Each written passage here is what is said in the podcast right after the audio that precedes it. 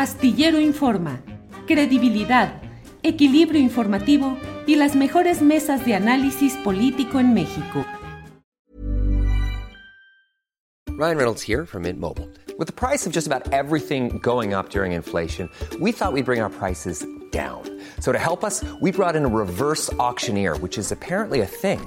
Mint Mobile unlimited premium wireless. Ready to get 30, 30, bit to get 30, bit to get 20, 20, 20, bit to get 20, 20, bit to get 15, 15, 15, 15 just 15 bucks a month. So, Give it a try at mintmobile.com/switch. slash $45 upfront for three months plus taxes and fees. Promo for new customers for limited time. Unlimited more than 40 gigabytes per month. Slows. Full terms at mintmobile.com. Hey, it's Ryan Reynolds and I'm here with Keith, co-star of my upcoming film If, only in theaters May 17th. Do you want to tell people the big news?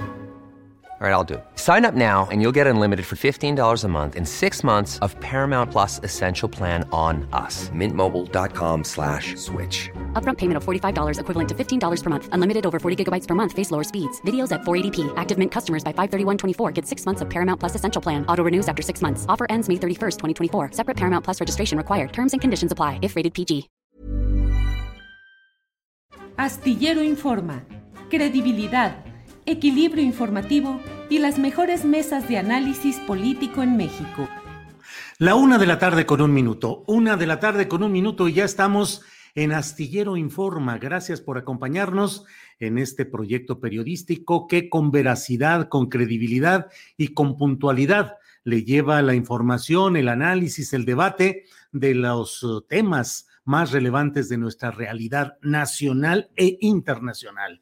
En este día tenemos un programa muy completo que nos ha eh, producido nuestra compañera Adriana Buentello, quien más adelante tendrá eh, el momento para compartir eh, segmentos de esta información relevante del día. Tenemos muchas cosas interesantes y mire, dentro de lo que tenemos programado para hoy está, entre otras cosas, eh, desde luego, la mesa de periodistas. Hoy no va a estar Arturo Rodríguez, así es que vamos a tener 40 minutos con Arnoldo Cuellar y con Temoris Greco para hablar de los muchos temas interesantes de este día. Y vamos a iniciar ya en unos, eh, en un par de minutos con una entrevista muy especial con Pedro Cobo. Él es eh, licenciado y doctor en historia contemporánea, es fundador de una plataforma eh, que se llama Sublevados, que es eh, difusora del pensamiento conservador.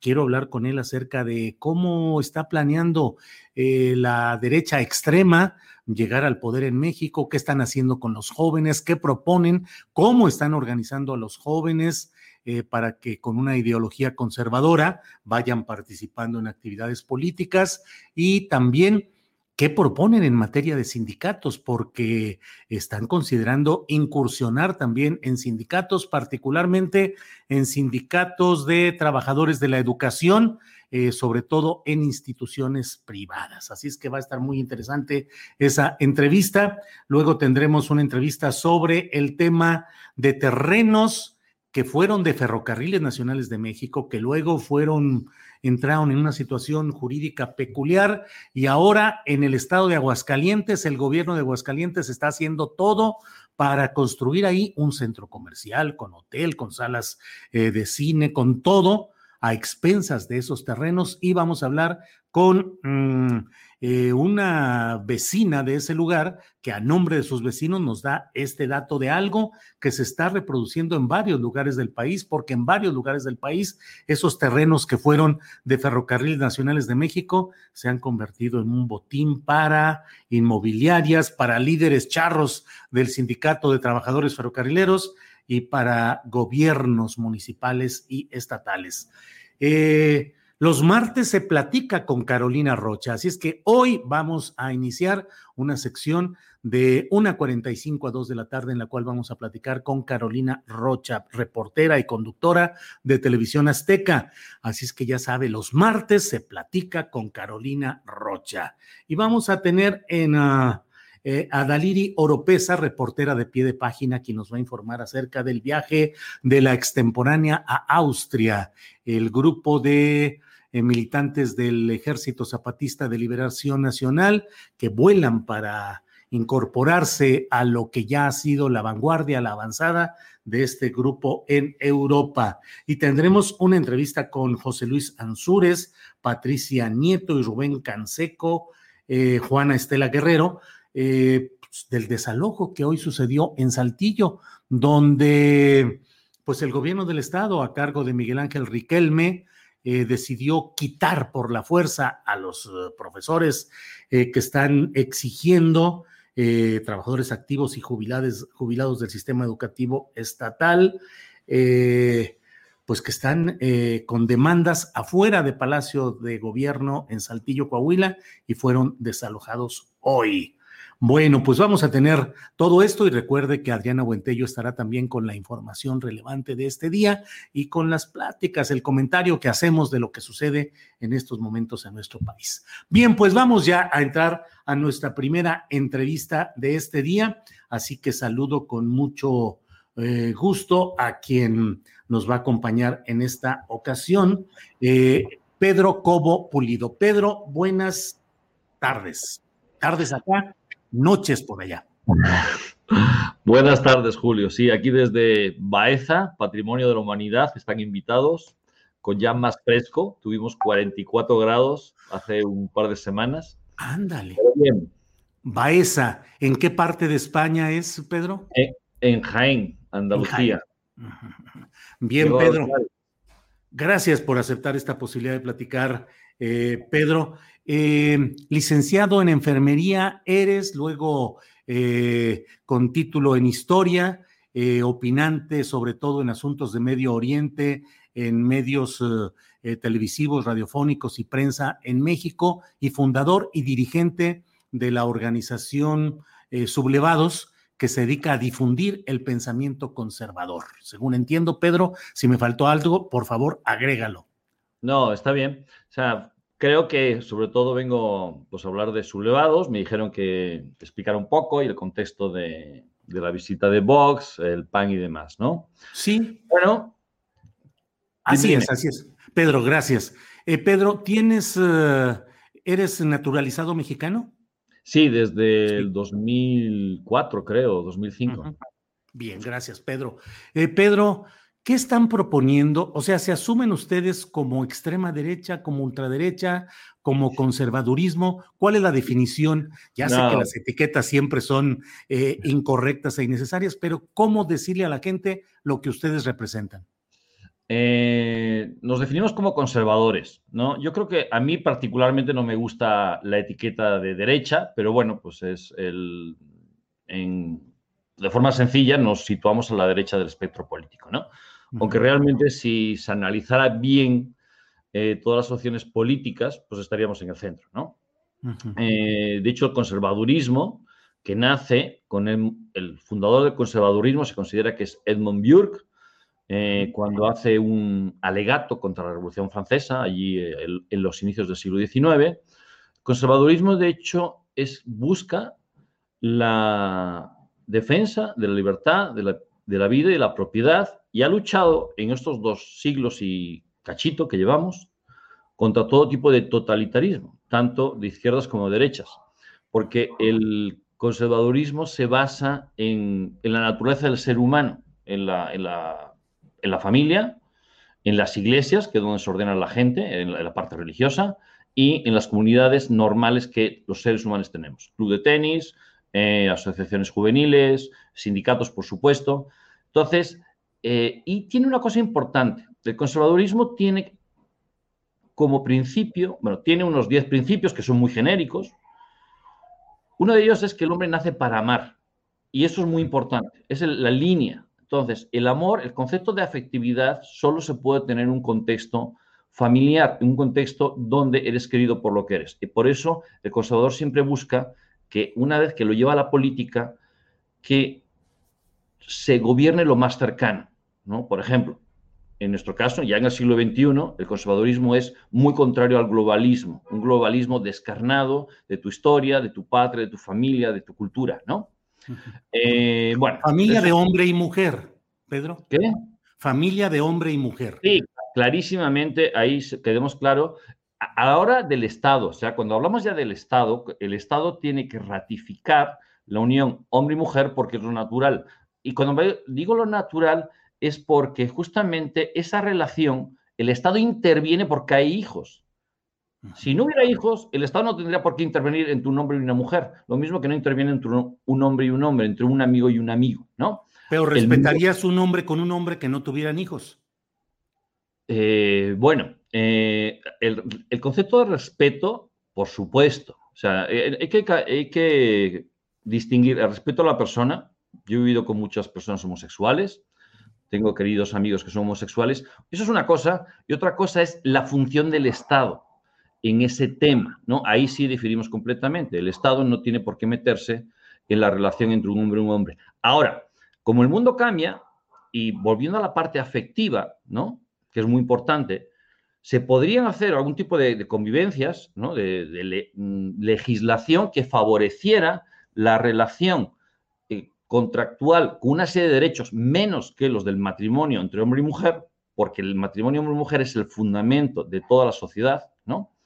Y pudiera haber alguna serie de, de uniones donde, pues, un, sobrino con su tío, dos amigos, tres amigos. De hecho, nuestra propuesta como sublevados es que ese tipo de uniones civiles se pudieran ampliar, dos, tres, cuatro, porque el Estado no se tiene que meter en las cuestiones sexuales. Vuelvo a repetir, el Estado se mete en la cuestión sexual hombre y mujer porque hay un tercero o la posibilidad de un tercero. Si no, no se metería. Eso es, eso es muy obvio, no hace falta ser historiador para saber eso. ¿no? La homosexualidad es una enfermedad, una desviación, debe curarse, se puede curar.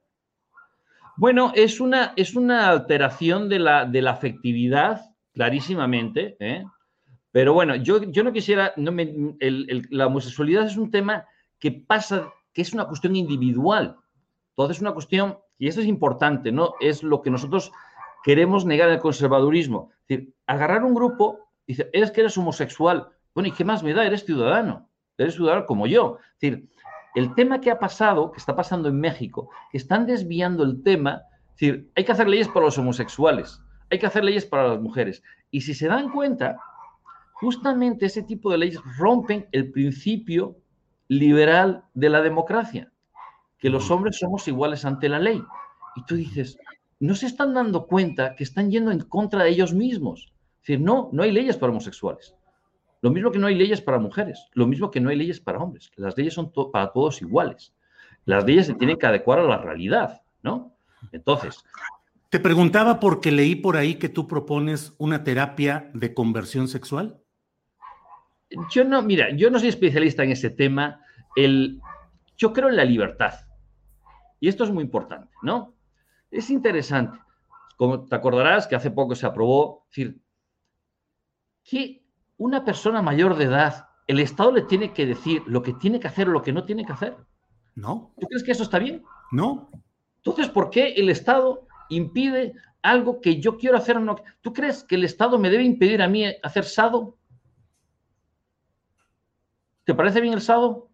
Me parece bien que lo ejerza quien así lo desee, pero pregunto, ¿pero tú has propuesto terapias de conversión sexual para curar la homosexualidad? no, eso, yo soy partidario, vuelvo a repetir, de la libertad. El ser humano nace libre, que no es el principio más importante, ¿eh? que eso sería una visión liberal. La visión conservadora no es esa. La visión conservadora es el amor. Entonces, en el momento en el que el Estado te prohíbe hacer algo, ¿no? Hombre, hay cosas que tiene que prohibir. Digo, evidentemente, por ejemplo, la pedofilia. Hay cosas que sí hay que prohibir. Es decir, el Estado no te puede tratar como menor de edad. Entonces, tú no tienes que decir qué puedes hacer o qué no puedes hacer, ¿no? Eh, ¿Qué te puede impedir o qué no te puede impedir? Entonces, sinceramente, cuando yo veo, voy a volver al tema, eh, poniendo un ejemplo, cuando el COVID nos están haciendo tantas prohibiciones, dices, cuidado, claro, las prohibiciones tienen un sentido bueno, una finalidad buena, sin lugar a dudas, ¿no? Que no nos contaminemos.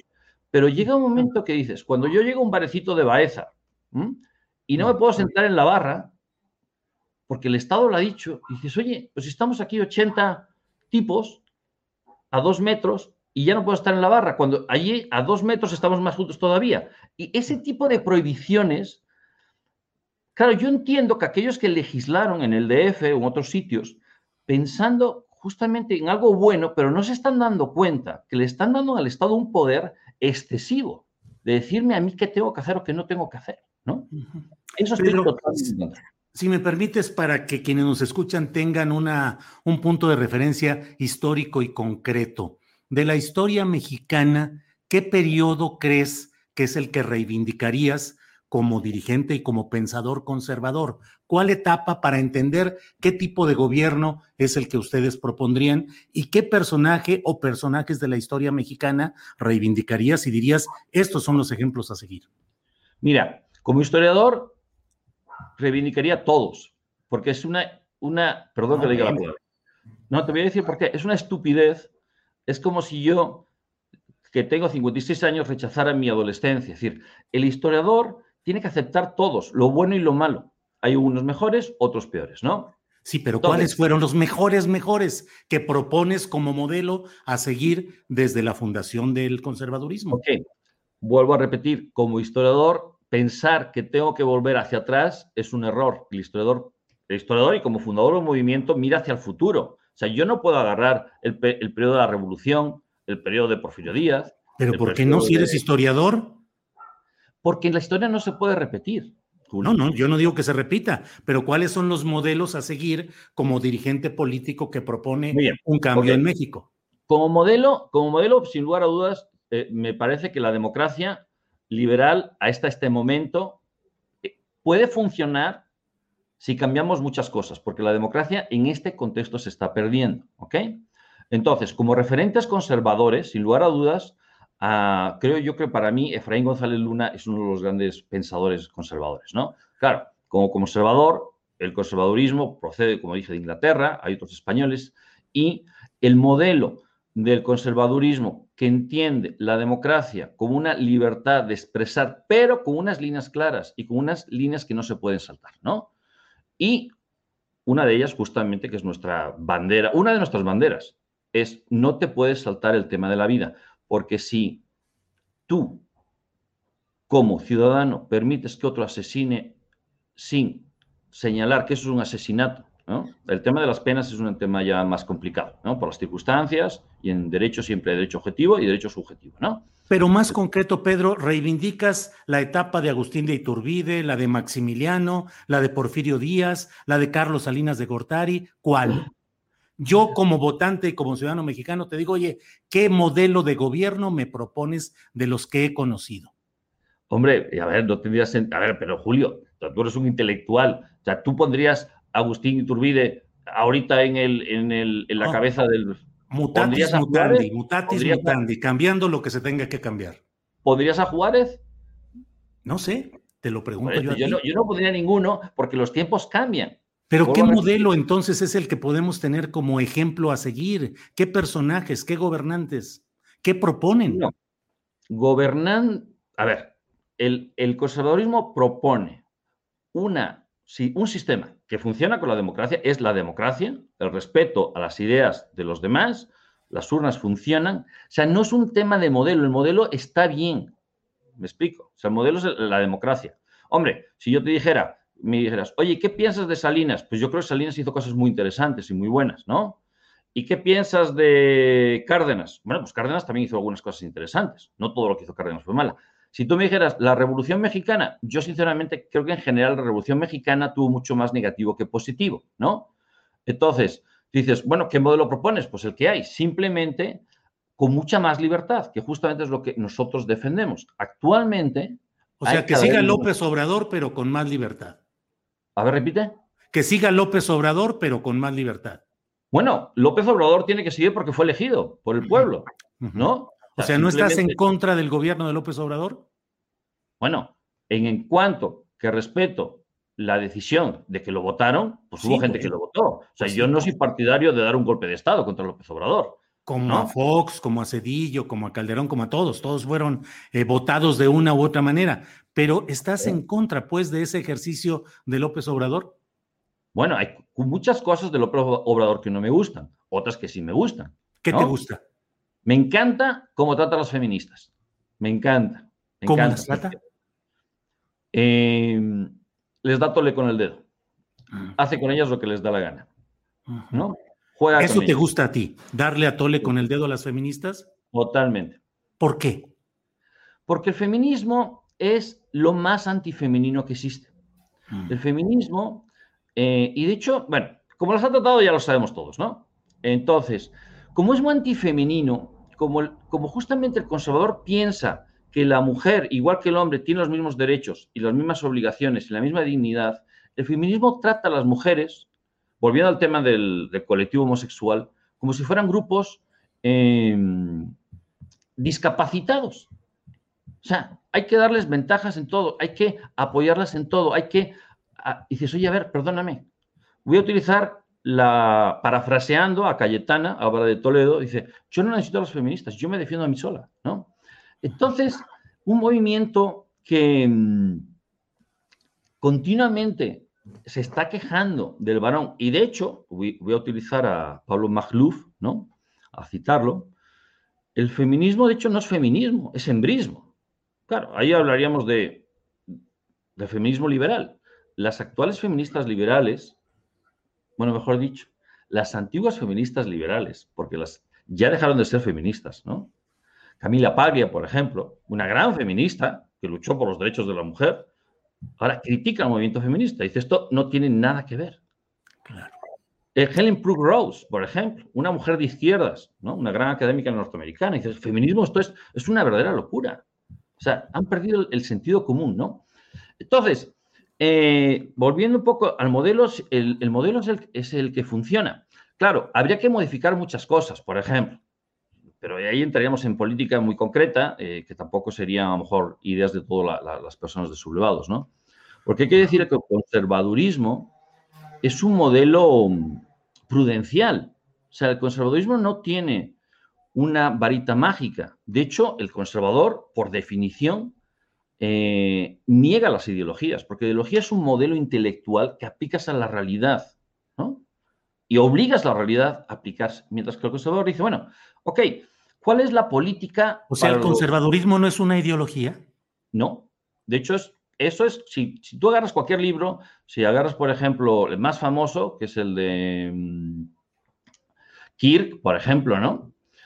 Lo dice muy claro. Eh, todos los tratados dicen, bueno, es que claro, definir el conservadurismo como por definición es prudencial y cambiante, lo que funciona en Inglaterra no funciona en Oaxaca.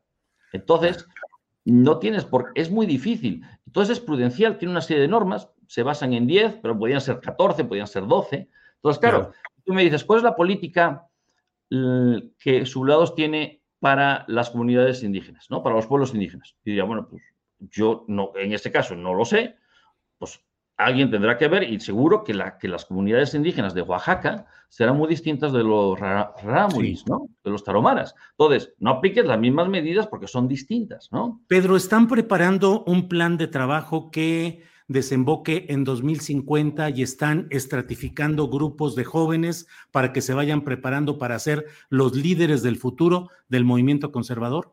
Sí, es nuestra idea, ¿no? esta mañana estuve escuchando a, Mario Santiago y a Tania Hernández y me, bueno, me pareció muy... Bueno, creo que difieren algunas cosas de sus apreciaciones acerca de lo que es el conservadurismo, aunque ellos hablan de la derecha, ¿no? Pero hay muchas cosas que, me parecieron adecuadas, es decir, son gente que, que, ha trabajado, que ha estudiado.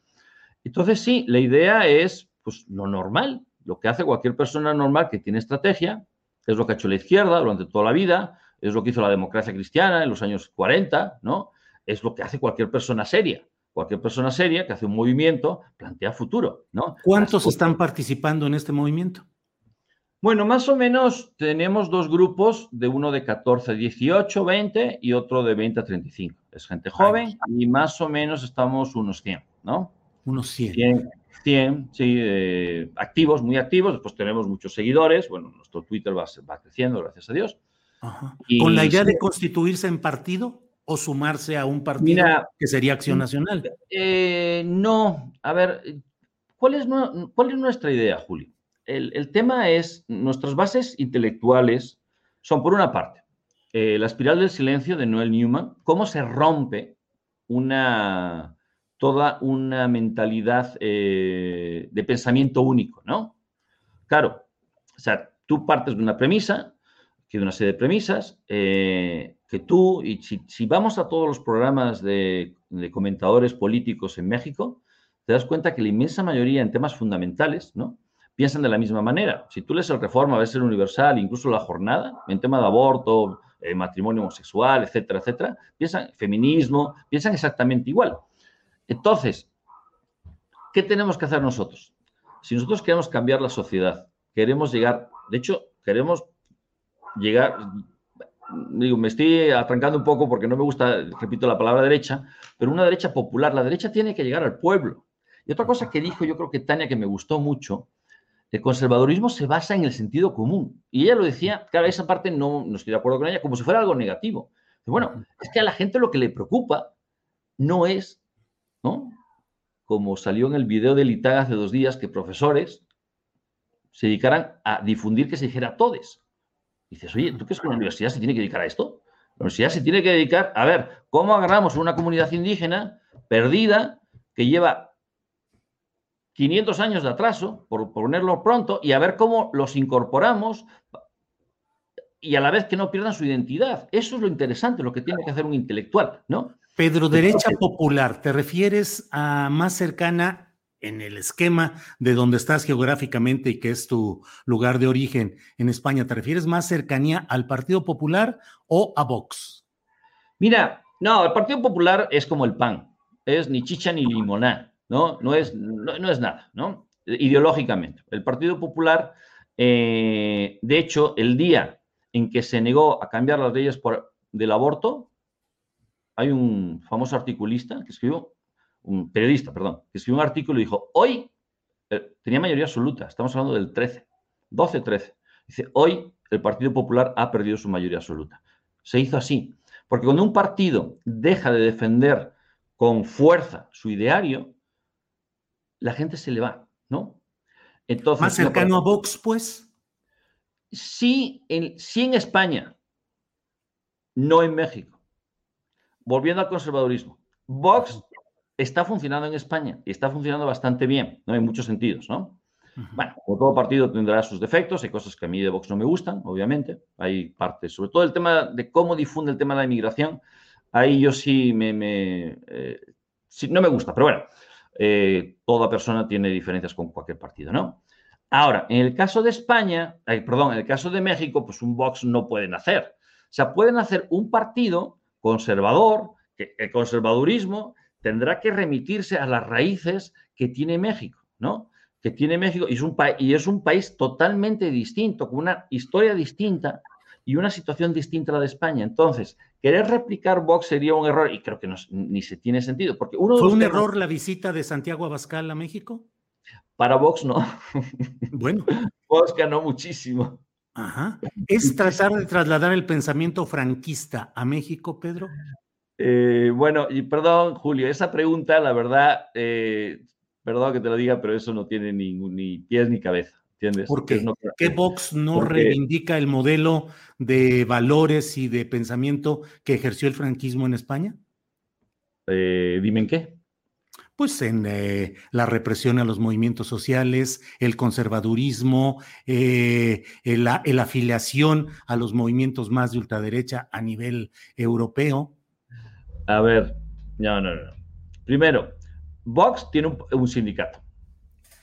Sí, quiero hablar de los sindicatos, sí. ¿Eh? Entonces, Vox es, eh, eh, Vox no se, repito, a ver, no me confundan. O sea, vuelvo a repetir. El franquismo tuvo sindicatos.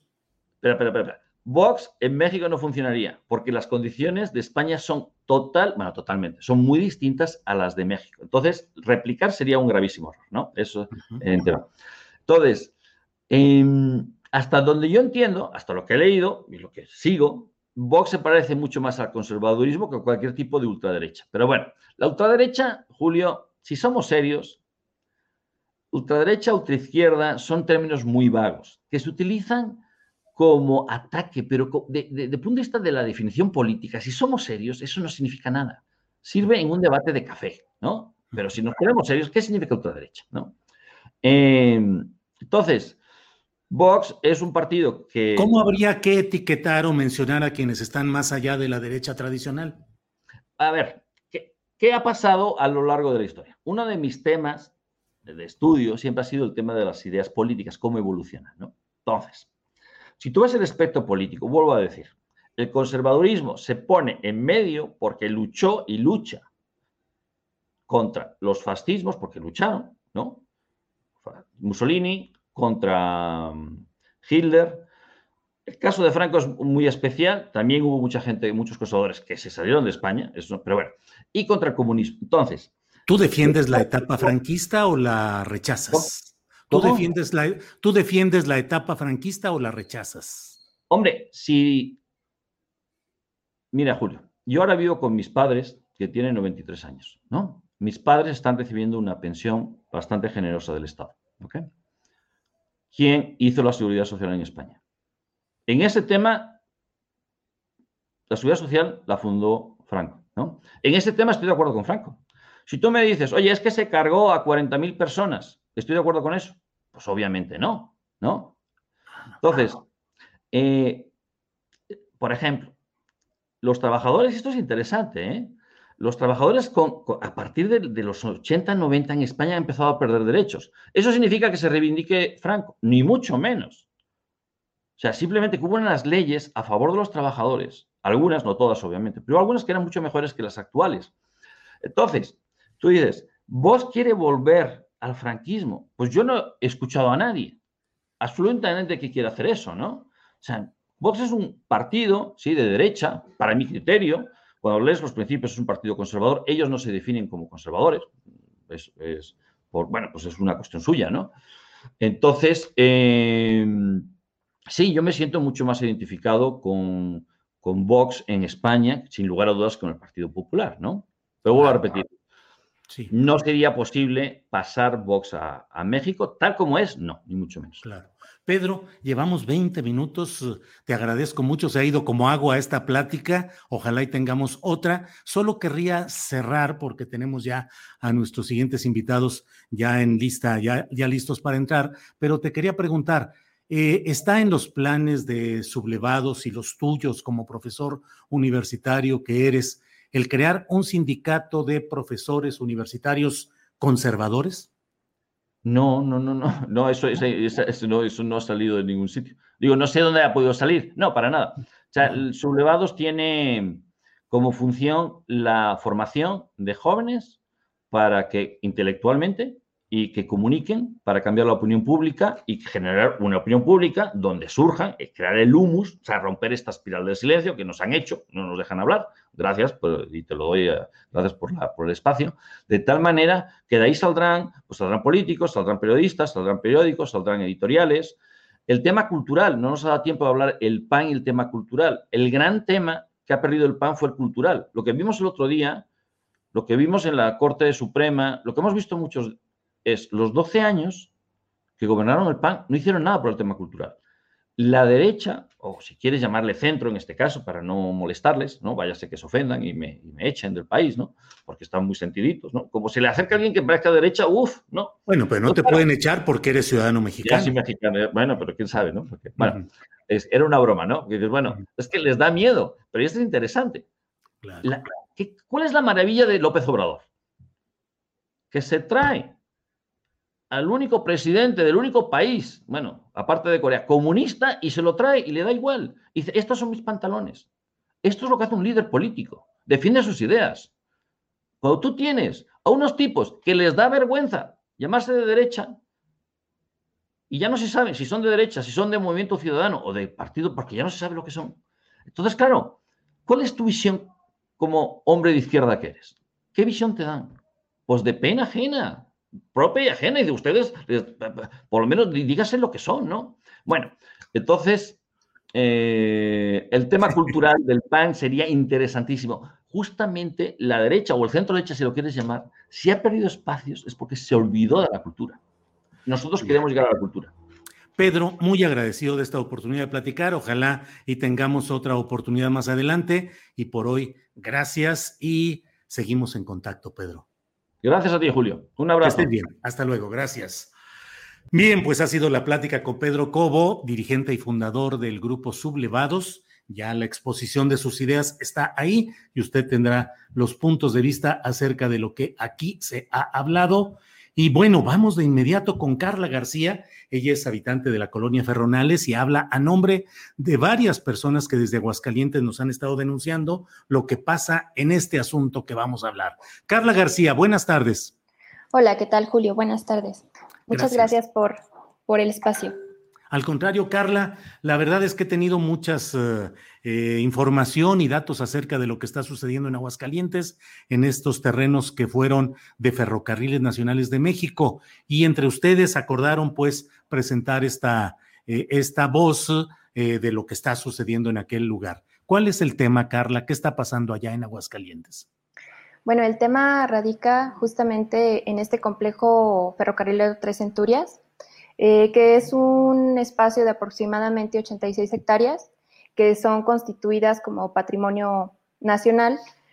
Eh, el valor de, este, de esta zona, de este territorio en Aguascalientes es importantísimo, ¿no? Es un patrimonio nacional de carácter histórico, cultural, artístico, identitario, arquitectónico, y a su vez este, es tan importante que sí eh, efectivamente conlleva un desarrollo turístico y con ello posiblemente económico, ¿no?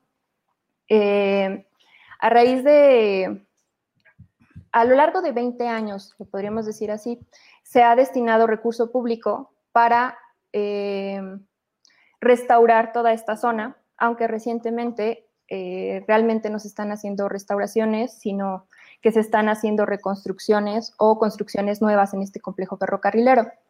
Eh, tal es el caso que los vecinos de la colonia Ferronales, que es una colonia eh, que es la única en su tipo ya en el país, que surgió en el año de 1897, justamente con el mismo ferrocarril y por eso su nombre de Ferronales, Ferrocarriles Nacionales.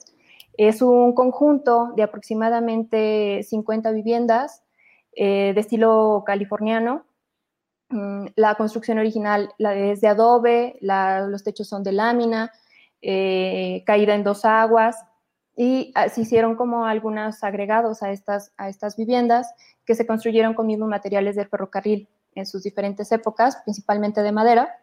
Y bueno, a raíz de esta, de esta dinámica que ha tenido el, crecimiento que ha tenido el complejo ferrocarrilero Tres Centurias, en el sexenio pasado y en el actual sexenio, es donde más evidente vemos eh, un proyecto de comercialización y privatización de este espacio.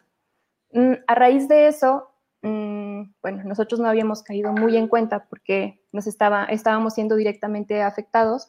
Empezaron a eh, realizarse un conjunto de obras simultáneas dentro de la colonia Ferronales. Les comento que la colonia Ferronales es muy pequeña, solo son cuatro cuadras, cuatro, cuatro pequeñas manzanas, y dentro de la colonia Ferronales abrigamos a dos escuelas primarias, dos kinder, unas, dos secundarias, una de ellas que ya fue completamente, prácticamente demolida para construir un hotel eh, privado al cual le quieren dar justamente entrada no sabemos qué tipo de entrada, si la principal, pero muy seguramente más bien va a ser la de servicios, que va a partir a nuestra colonia por la calle Luis Ramírez, justamente por la mitad, o sea, van a quedar dos manzanas de un lado y dos manzanas del otro.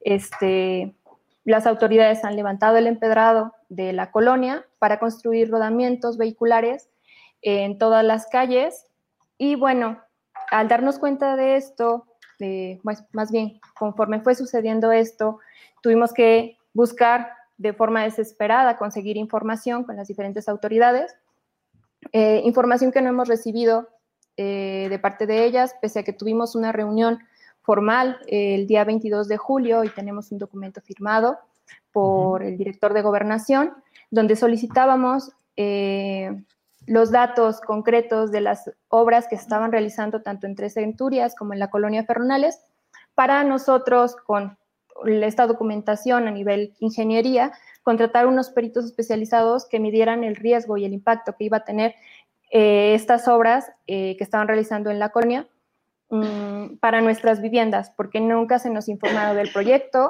eh, nunca se informó a la población del proyecto tampoco, no hay un consenso social respecto a esta privatización.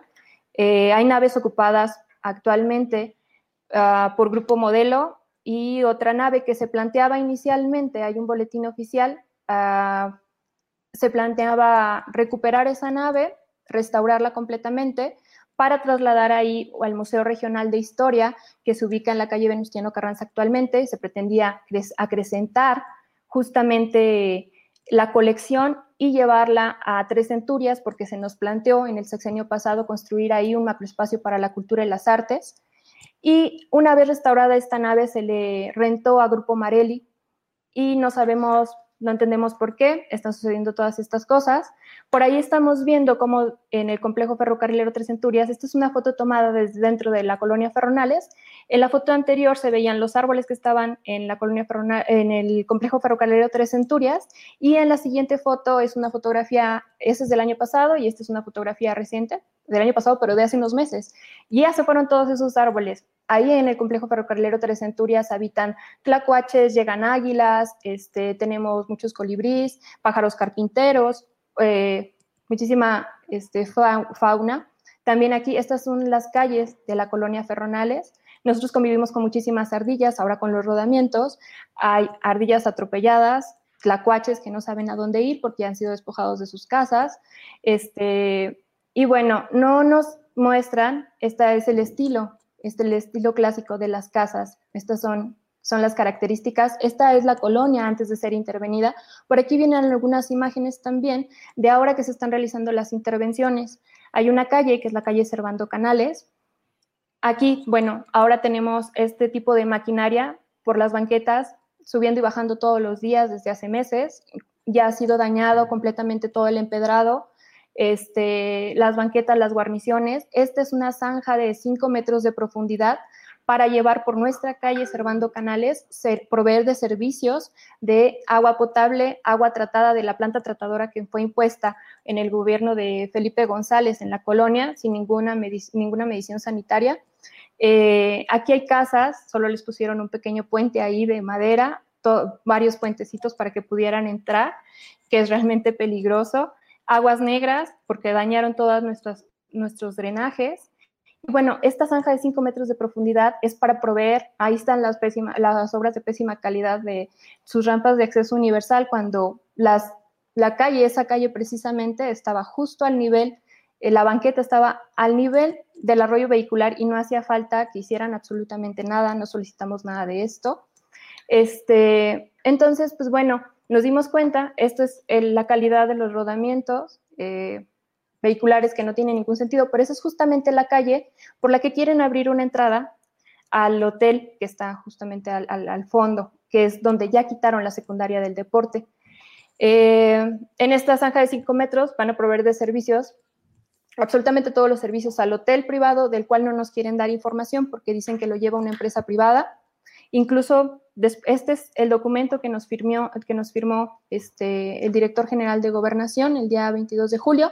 En este pedíamos cinco días hábiles para revisar los proyectos a nivel ingeniería, medir los riesgos, ver si nos sumábamos, si, había, si iba a haber algún beneficio para nosotros. Es el desplegado que comunica Inagua el día 5 de julio. El día, les platico que el día 4 de julio nos entregan unos documentos, unas hojas, nos las llevan realmente no dice nada a nivel ingeniería, no hay documentación a nivel ingeniería.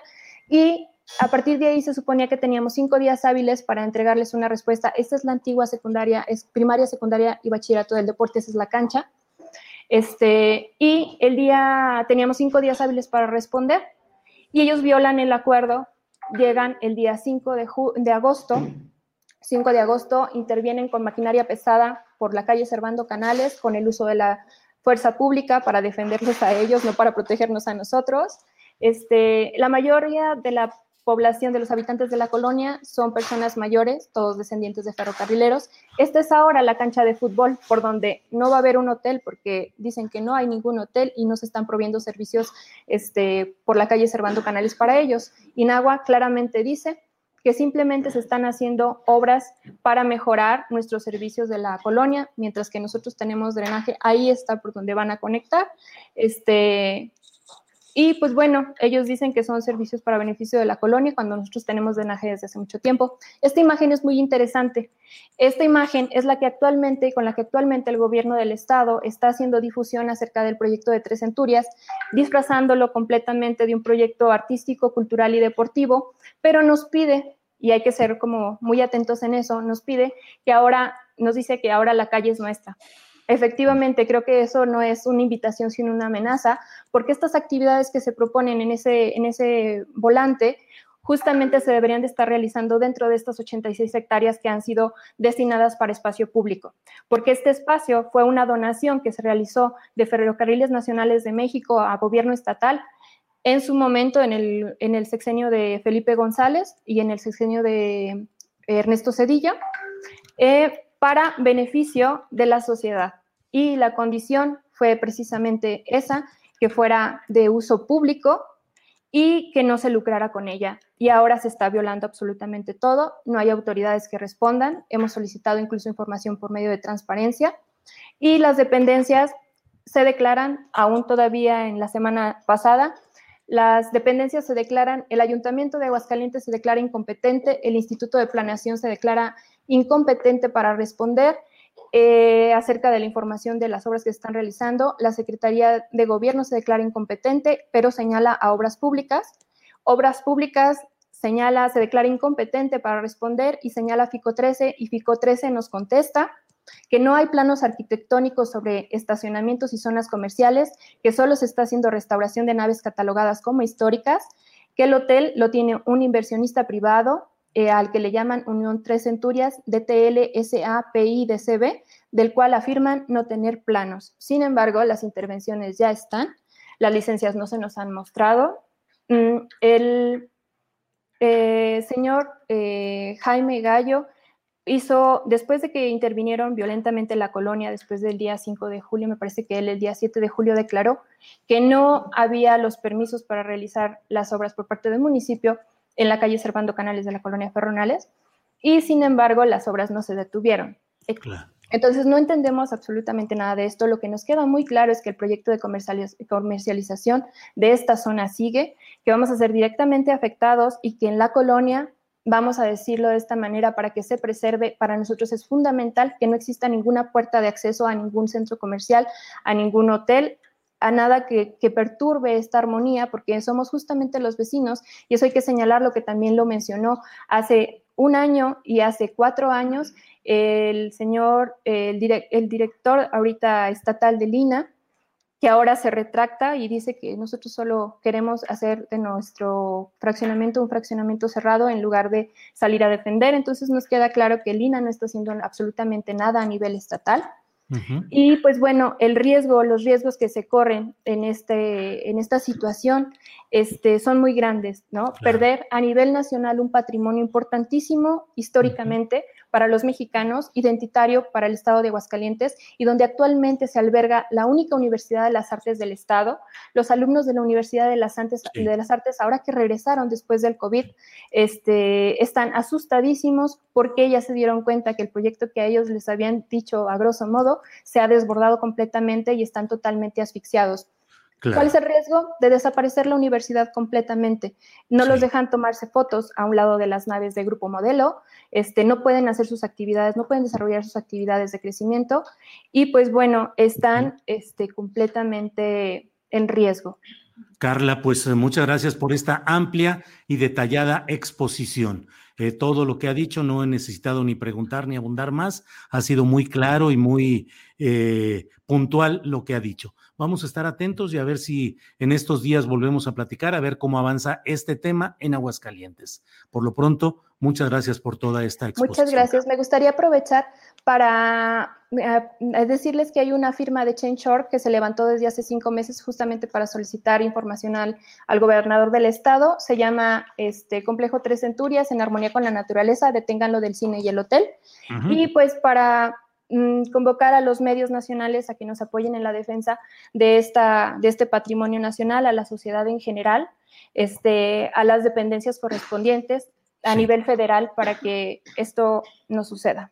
Claro. Carla García, pues muchas gracias y seguiremos en contacto. Gracias. Muchísimas gracias, hasta luego. Hasta luego, gracias. Bueno, pues le hemos presentado este tema de Aguascalientes. Ojalá el gobierno de origen panista de esta entidad, bueno, panista o del partido que sea, el gobierno del estado de Aguascalientes atienda este tipo de denuncia y den precisión y claridad sobre lo que sucede. Pero mire usted, mire usted, hoy es martes y sabe usted que los martes se platica con Carolina Rocha. Los martes se platica con Carolina Rocha, quien ya está aquí. Carolina, buenas tardes. ¿Cómo estás, Julio? Muy buenas tardes. Buenas y más o menos, te voy a confesar. Estuve viendo tu programa desde el principio y hay un tal POC Boomer, o sea, no sé si POC madre o algo así, significa que, que, tuvo el tino de decir que, que él tiene coincidencias con López Obrador. Eh, tú, tú, tú, ya tuiteaste esa frase, ¿no? Dice que le da tole con el dedo a las feministas y él también le gusta darle a tole con el dedo a las feministas. Me parece tan terrible la declaración, Julio, no sé cómo mantuviste la calma, la decencia al preguntarle si eso le gustaba a él, porque a mí me daban ganas de darle, pero a tole a jicarazos, digo, ya, de, verdad, qué, qué terrible que uno como reportero tenga que entrevistar estas posturas que de alguna manera representan al PAN.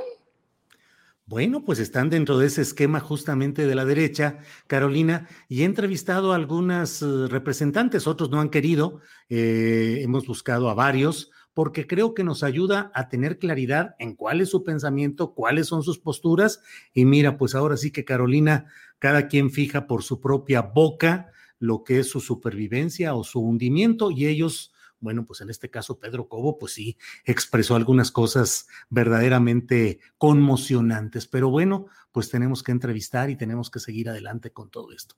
Carolina, ¿cómo anda la política nacional? ¿Qué te llama la atención de estos días o de qué tema quieres hablar? De lo que tú quieras, aquí estamos porque ya sabes, los martes platicamos contigo es que son demasiados temas, Julio, y retomando lo que decía el tal Pop Boomer, cuyo nombre no voy a querer recordar, esto ya es nada más por ganas de molestar. Bueno, hablando de los atoles y el dedo, el atole con el dedo, fíjate que tengo la sensación que hay muchos temas que, que andan en la agenda, que nos traen a todos enloquecidos y que no son otra cosa que atole en el dedo o atole con el dedo, ya no sé, en el dedo presidencial, cuando uno se refiere a ello. ¿Qué es lo que quiero decir? Mira, desde la invitación a, este célebre priista, que es el gobernador, todavía gobernador de, de, Sinaloa, este Quirino, que además te quiero decir, Julio, que es de los gobernadores mejor evaluados a nivel nacional. Eso pues no, no podemos olvidarlo. Desgraciadamente, para el PRI, ese nivel de aceptación no se vio reflejado en su candidato, cuyo nombre en este momento olvido, pero el de su esposa. Víctor Zamora. Exactamente. Eh, no, Mario Zamora. Mario, Mario Zamora, Mario Zamora. Super Mario Bros. Mario Zamora, que fíjate, él sí es feminista de verdad, porque yo de quien realmente me acuerdo todo el tiempo es de su esposa Wendy. Ella hizo mejor campaña que él, pero no le alcanzó. Para, para derrotar a Rocha, fíjate que no tiene nada que ver conmigo, pero que, que, ganó allá en Sinaloa por Morena. Rubén este, Rocha Moya. Exactamente. Y entonces, pues nada, yo tengo la sensación que esta invitación a Quirino, que como te digo, es muy bien calificado allá en la tierra que gobernó, y también al, al, panista de, de, Nayarit, cuyo nombramiento todavía no sabemos a dónde le llevará, pero que ya aceptó. Qué, cosa tan bonita es la política, ¿no? Sí, Uno acepta que te lleven a algún lado sin saber a dónde. Algo me dice que eso no haríamos los ciudadanos normales, pero algo de tener la política y el cargo y el mm. Presupuesto, que resulta ser que es atractivo ir a donde sea, nada más porque sí, porque te invitan. Entonces, López Obrador recluta del PRI y del PAN y además recluta gobernadores que en el fondo pues son las fichas más fuertes que puede tener un partido para construir una candidatura hacia la próxima elección. Y te decía yo, Julio, que esos son distractores, porque en realidad pues son nombramientos y sin ser grosera y sin querer lastimar, pues obviamente las reputaciones de estos personajes priistas y panistas, pues yo no sé a la hora de nosotros, Juan Ciudadano, qué es lo que nos trae. ¿En qué cambia la realidad nacional? este, vacuna a más ciudadanos el hecho de que uno se vaya a España y el otro se vaya a Francia, digo, no, no sé si se va a Francia. Este, resuelve el asunto económico y la discusión del paquete económico y fiscal estos nombramientos? No. Ahora, la vacuna, la economía, este, incluso la revocación de mandato, que el día de mañana ya, ya, ya, ya, tenemos ley al respecto, esas son yo creo que temas que, que impactan directamente a la ciudadanía, pero no son los que están en la discusión.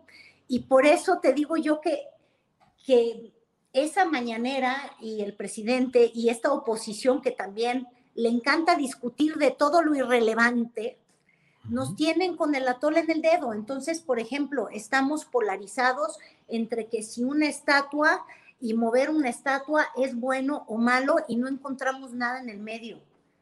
Pues la verdad es que puede ser medio bueno y medio malo, ¿no crees, Julio? Pero eso ya no cabe en, nuestra discusión. Este, estamos en los extremos de que si viene Díaz Canet, el cubano comunista de esta isla convulsionada, porque está convulsionada, en la que hubieron manifestaciones brutales por la libertad y quedaron suspendidas porque, fíjate, tiene la mano tan dura este cubano que apagó el, fuego libertario y que exigía libertad de expresión que se requeriría en una democracia, pero bueno, sabemos que Cuba no es una democracia. Pero nos perdemos en en estar furiosos que llega Díaz Canet y los que se ponen más furiosos, tú lo escribías en un tweet, mi querido Julio, son los que se sacaban la foto con un impresentable que ni siquiera es jefe de Estado todavía. El otro es un jefe de Estado y uno puede entender que mandatarios de otras naciones lleguen a nuestro país, sobre todo cuando somos, tú lo decías en tu columna, nosotros los, los encargados de CELAC de aquí hasta enero del 2022.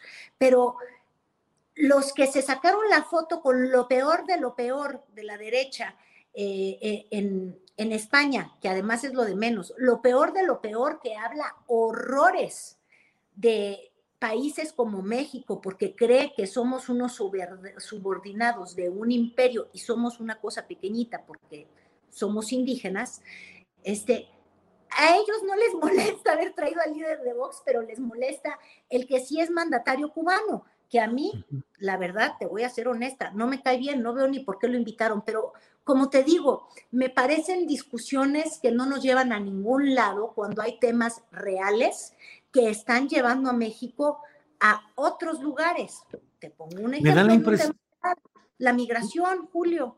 Me da la impresión, Carolina, que hubo un momento en el cual eh, cierta arremetida de los adversarios de López Obrador, un poco le quitaron la, el control de la agenda que había tenido durante mucho tiempo. Y después de las elecciones, con la discusión sobre la mayoría calificada o no, se avanzó o no, y otros temas relacionados con la pandemia, con el tratamiento eh, contra el COVID-19 y otros temas, eh, el control de López Obrador sobre la agenda política como que lo soltó un poco ante el embate de los adversarios, pero otra vez me parece que López Obrador está reinstalándose en estar colocando los temas que provocan la discusión sobre asuntos eh, secundarios, como tú dices, como coincido, pues, eh, la bronca de la sustitución de la estatua ahí en, en Paseo de la Reforma, que es un tema interesante y que puede dar para un debate entre especialistas, pero tampoco es un tema eh, de, de debate nacional y como eso, muchos otros temas. Y creo, Carolina, que parte del momento en el cual los adversarios de López Obrador perdieron lo que iba siendo cierto movimiento creciente, se dio a partir de esa visita de Vox y de Santiago Abascal. Dicen que en política siempre hay un error y todo lo demás son consecuencias. Pareciera que ese error los va a seguir por mucho tiempo a los conservadores de derecha, ultraderechistas, en fin, los opositores de López Obrador. ¿Cómo ves, Carolina? Lo veo igual que tú. Fíjate que López Obrador recuperó el, sartén y, y ha estado aceitando con estos temas álgidos que nos polarizan, que en el fondo de verdad no son relevantes, como puede ser el tema de la migración, como puede ser el tema de lo que va a ocurrir con el presupuesto para el próximo año, este, temas tan importantes que ahí están presentes, pero que simplemente la oposición, porque no ha comprendido que siempre baila al son que López Obrador les toca, no, no, sabe ni siquiera desmarcarse. Y entonces se engancha y empieza a mostrar toda su incongruencia y se empieza a desnudar tal como es, ¿no? Entonces, con la histeria anticomunista, por ejemplo, eh, vemos a, un cuadri que, pierde la cuadratura del círculo y se descuadra y se pone se pone fatídico y además muestra que no es leído, que no sabe distinguir entre socialismo y comunismo, que no sabe distinguir de hecho entre la realidad y, la ficción y que no sabe de historia y es un profesor. De hecho, creo que lo único de valía, sin querer ser grosera, ay, que me disculpe el tal cuadri, eh, pero yo no quiero ser grosera con él como él es con los oaxaqueños y con casi toda la población. Yo no querría hacer eso pero creo que solamente tiene credenciales muy firmes en, términos de la academia, eh, Julio. Y, fíjate, un maestro con tan poquita cultura y, con 140 caracteres que la destroza, ¿no? Entonces, eh, de alguna manera, López Obrador sabe desquiciar a sus adversarios porque los conoce bien, porque sabe con qué temas picarlos y parecen chapulincitos brincando en, la manteca tabasqueña que, les arroja el, el presidente. Entonces, pues sí, tienes razón, cuando se exhiben, como bien decías, siempre hay un error y yo te diría, todavía yendo más lejos, siempre hay una foto. Y así como en el sexenio pasado, hubo una foto que persiguió a Enrique Peña Nieto todo el sexenio, que era la de los nuevos gobernadores, ¿te acuerdas? Los Sí, sí, sí. Y los ibas tachando uno por uno y iban dando en la cárcel. Bueno, ahora tenemos esta foto de estos liderazgos de oposición que se retrataron con la, la escoria de Vox. Entonces, vamos a ir viendo cómo uno por uno estos personajes este, van a ir cayendo, eh, eh, digo, obviamente no creo que en prisión, pero van a ir cayendo en la trampa de sus palabras y de sus radicalismos y empiezan a convertirse en una opción menos viable para una alianza de oposición. Es decir, no dudo que exista un sector muy duro de México, muy de derecha, eh, Julio, a quienes se les tenga que hablar, que quizás se puedan traducir en votos en lugares en específico, pero ese mm, jalarte tan a la derecha, pues te quita obviamente posibilidades para el 2024 si lo que están queriendo construir es una candidatura presidencial.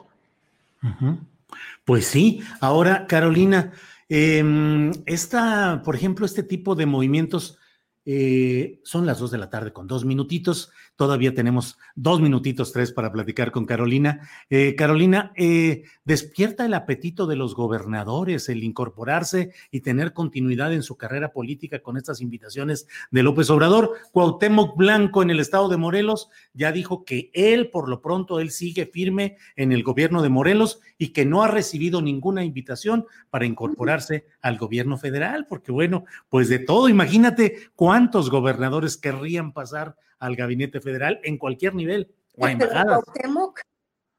Pero Cuauhtémoc, digo, yo no sé si él madrugue y sea muy, muy, muy trabajador. Por lo que yo entiendo en Morelos, pues casi ni gobierna. O sea, si madruga de ser al frontón o al fútbol o aquí al Sport City de, que ya reabrió en el sur de la Ciudad de México. Pero, pero no, que no coma ansias, fíjate qué es lo que está ocurriendo. En Sinaloa ya viene una sucesión, un cambio de gobierno. Lo mismo está ocurriendo en Nayarit, pero parece que debería de haber Cuauhtémoc para rato. Ahora, si López Obrador quisiera hacerle un servicio a, los morelenses, pues en un descuido, pues llama llama a, a, Cuauhtémoc Blanco, no sé, pues tiene director del deporte. Director del deporte. Oye, hasta me da susto, vivió en Estados Unidos, no vayan a pensar que puede ser embajador de México en Estados no, imagínate, imagínate. Porque nos va de la patada. No, ahí sí nos va de la patada. Necesitamos a Cuauhtémoc en, en una dependencia donde ir de la patada sea una cosa favorable, ¿no? No sé, muy bien decías en, en, lo del deporte. ¿Qué, ¿Qué, otro gobernador ves ahí a, Ay, Dios mío. Pues a Claudia Pavlovich se dice que en cuanto salga también se le va a incorporar a Claudia Pavlovich y luego vendrán las elecciones, eh, sobre todo de Hidalgo y de Coahuila el año que entra, en las cuales ya veremos si Omar Fayad se incorpora a algo o Miguel Ángel Riquelme, donde seguramente ganará Morena. Y gobiernos, en particular los, los de signo priistas, que han tenido una relación exquisita y maravillosa con, con, el presidente Andrés Manuel López Obrador. O sea, por ejemplo, yo, yo veo la relación que tiene el presidente López Obrador con Alejandro Murat. Sí. Y, no sé cómo explicarte, pero ya quisiera esa relación, ya deja tú Obama, Huitláhuac. o sea, y, tantas visitas a, este estado. E, en Sonora también hubo buena relación. Con Riquelme no fue tan de, perdóname lo coloquial, tan de besito en la mejilla, porque ya besos de lengua nadie se da después del COVID, pero no, no fue tan de besito en la mejilla. Pero la verdad es que López Obrador ha tenido muy buenas relaciones con los pristas, a tal grado que uno se confunde si los candidatos este, que contendieron este 2021 y que contenderán en el 2022, aunque aún no los conocemos, son por acuerdo directo con, con el presidente y pues con Morena, ¿no? Por ejemplo, hoy, fíjate, hoy en el evento de la Ciudad de México, no si viste, si viste a una senadora vestida a la usanza oaxaqueña preciosa. Adivina, adivinadora. ¿La senadora Harp? Sí, fíjate que ella ya se ve en pues el gobierno. Claro, ella, está se ve. Está en Susana Harp. Ahora, Susana Harp está en campaña, pero y cualquiera, si ella se descuida y cualquiera pregunta y ella no te conoce, que fue mi caso, le dices, ya vas al gobierno, dicen que eres candidata y contesta, ay, sí, para que veas cómo están movidos los, los ánimos. La pregunta es, Alejandro Murat, que tiene una esposa que ha hecho trabajo político también, este, pues de pueblo en pueblo y artesano con artesano, y como Susana Harp también viste los colores de Oaxaca, las trenzas, y y que de alguna manera todo parece indicar sería la candidata de Alejandro o quizás se quiere esperar. ¿Qué, tal que los invitan a una embajada o... Pues Alejandro, sí, sí, sí. Él está muy en el ánimo, sí. Efectivamente, entonces podrían esperar seis años. Yo creo que por ahí hay que estar viendo, porque lo que hemos visto es, sí, el Va por México, donde se juntaron lo que queda del PRI, lo que queda del PRD y el cachito ultra de derecha del PAN, se juntaron para, darle guerra a, Morena. Y luego, por el otro lado, Morena y aliados del PRI, desde el gobierno mismo, pues no desde las, dirigencias del partido, y ahí tienes casos Hidalgo. Hidalgo también la relación ha sido muy cercana. Julio, ahí se van a concentrar pero tienes que dejar tema para la siguiente semana, porque los martes platicamos con Carolina Rocha y hay muchos temas y muchas cosas que se van acumulando. Así es que, Carolina, te agradezco que, hayamos iniciado esta nueva sección los martes de 1.45 en adelante con Carolina Rocha para platicar. Así es que, pues a reserva de lo que agregues, Carolina, muchas gracias. No, hombre, siempre es un placer, mi querido Julio. Y lo peor del caso es que yo me divierto con cosas tan tristes de pronto para el país, que, hasta me siento mal. Pero la política, si no es con humor, Julio, ya no la podemos vivir. Esa es la realidad. Carolina, muchas gracias y espero vernos el próximo martes. Gracias, Carolina Rocha. Hasta luego. Gracias. Bueno, y hoy martes es también martes de periodistas y ya estamos con la mesa de periodistas donde están listos Temoris Greco y Arnoldo Cuellar. Hoy no podrá estar Arturo Rodríguez, que trabaja muchísimo. Temoris, buenas tardes, Temoris Greco. Hola, hola, hola, hola, Julio. Hola, hola. ¿Cómo estás? Pues fíjate que estoy sobre las nubes, como se puede ver. Yo creo que ya Arnoldo va a pensar que le quiero robar el cielo a Guanajuato. Pero, pero, pero como, como Andrés Manuel dice que Claudia está de primera, que Marcelo y Ricardo son amiguitos y que la oposición, por muy, muy, muy chafa que esté, está repleta de, de personajes de los cuales echar mano para lo que se ofrezca, pues está todo así de perlas. Eso, eso me parece muy bien que haya ese buen ánimo. Arnoldo Cuellar, buenas tardes. Hola Julio, hola Temoris. Pues vamos a este paseo por las nubes, ¿no? Ni modo. paseo por las nubes. Eh, hoy no va a estar con nosotros Arturo Rodríguez. La verdad es que Arturo anda en 20 cosas al mismo tiempo. Afortunadamente está chavo y puede entrarle a eso y más. Pero bueno, Arnoldo, ¿cómo ves este paseo por las nubes del cual habla Temoris? Eh, eh, Claudia Sheinbaum de primera y amigos Monreal y Marcelo eh, como amigos, dice el presidente, como amigos son muchos en, todo lo que es la 4T. ¿Cómo ves esa, eh, pues, eh, ese ambiente tan, tan, tan etéreo y tan sabroso? Me parece muy correcta la apreciación que hacías hace rato, creo que con Carolina Rocha, sobre la recuperación de la agenda por parte de Andrés Manuel López Obrador, después del destanteo ahí que se vino con, con el tema de la pérdida de la Ciudad de México. Y creo que parte importante ha sido el, asunto de adelantar la sucesión presidencial, de jugar con todas estas cartas y de hacer caer a todos en ese, en ese garlito, incluyendo pues a la oposición con, su orfandad y sus traspiés y sus intentos de desesperados de salir por aquí y por allá con algunos temas que le roben agenda precisamente al presidente. Pues no, no, no le pasa nada a López Obrador jugar con esa idea creo que lo está haciendo mejor hasta el momento. Digo, este es un camino que puede tener tropiezos y que puede tener sorpresas, pero que muchos priistas con sus... ¿Qué tenían que hacer los priistas, Julio, para renovar la vieja ceremonia del tapadismo? ¿No te acuerdas de, aquel invento de la pasarela de, Miguel de la Madrid, por ejemplo? Ahí donde también juntó hasta Ramón Aguirre, paisano, paisano mío, por cierto. Pero bueno, ya no hallaban que, cómo, revivir esa posibilidad de administrar las tensiones internas, pero también la expectativa política hacia un país que se empezaba a, diversificar. Y que bueno, Arnoldo, pero sigue manteniendo el control político el presidente López Obrador, a pesar de que esto pareciera que adelantar ese proceso de exhibir nombres y expectativas podría debilitar a un presidente débil o distraído o inconexo con sus propias fuerzas, pero aquí me parece que López Obrador sigue manteniendo el control total.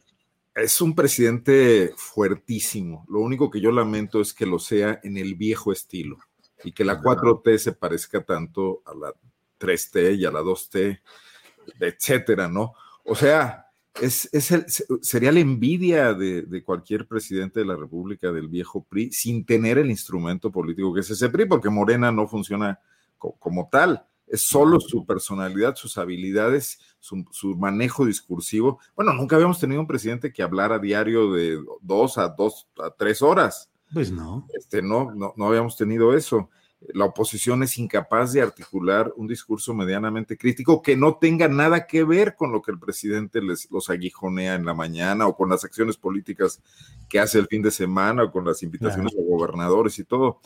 Entonces, sí es asombroso. Lo único que a mí me parece que no contribuye a mejorar la vida democrática del país es que sea este juego de espejos cupular y cortesano.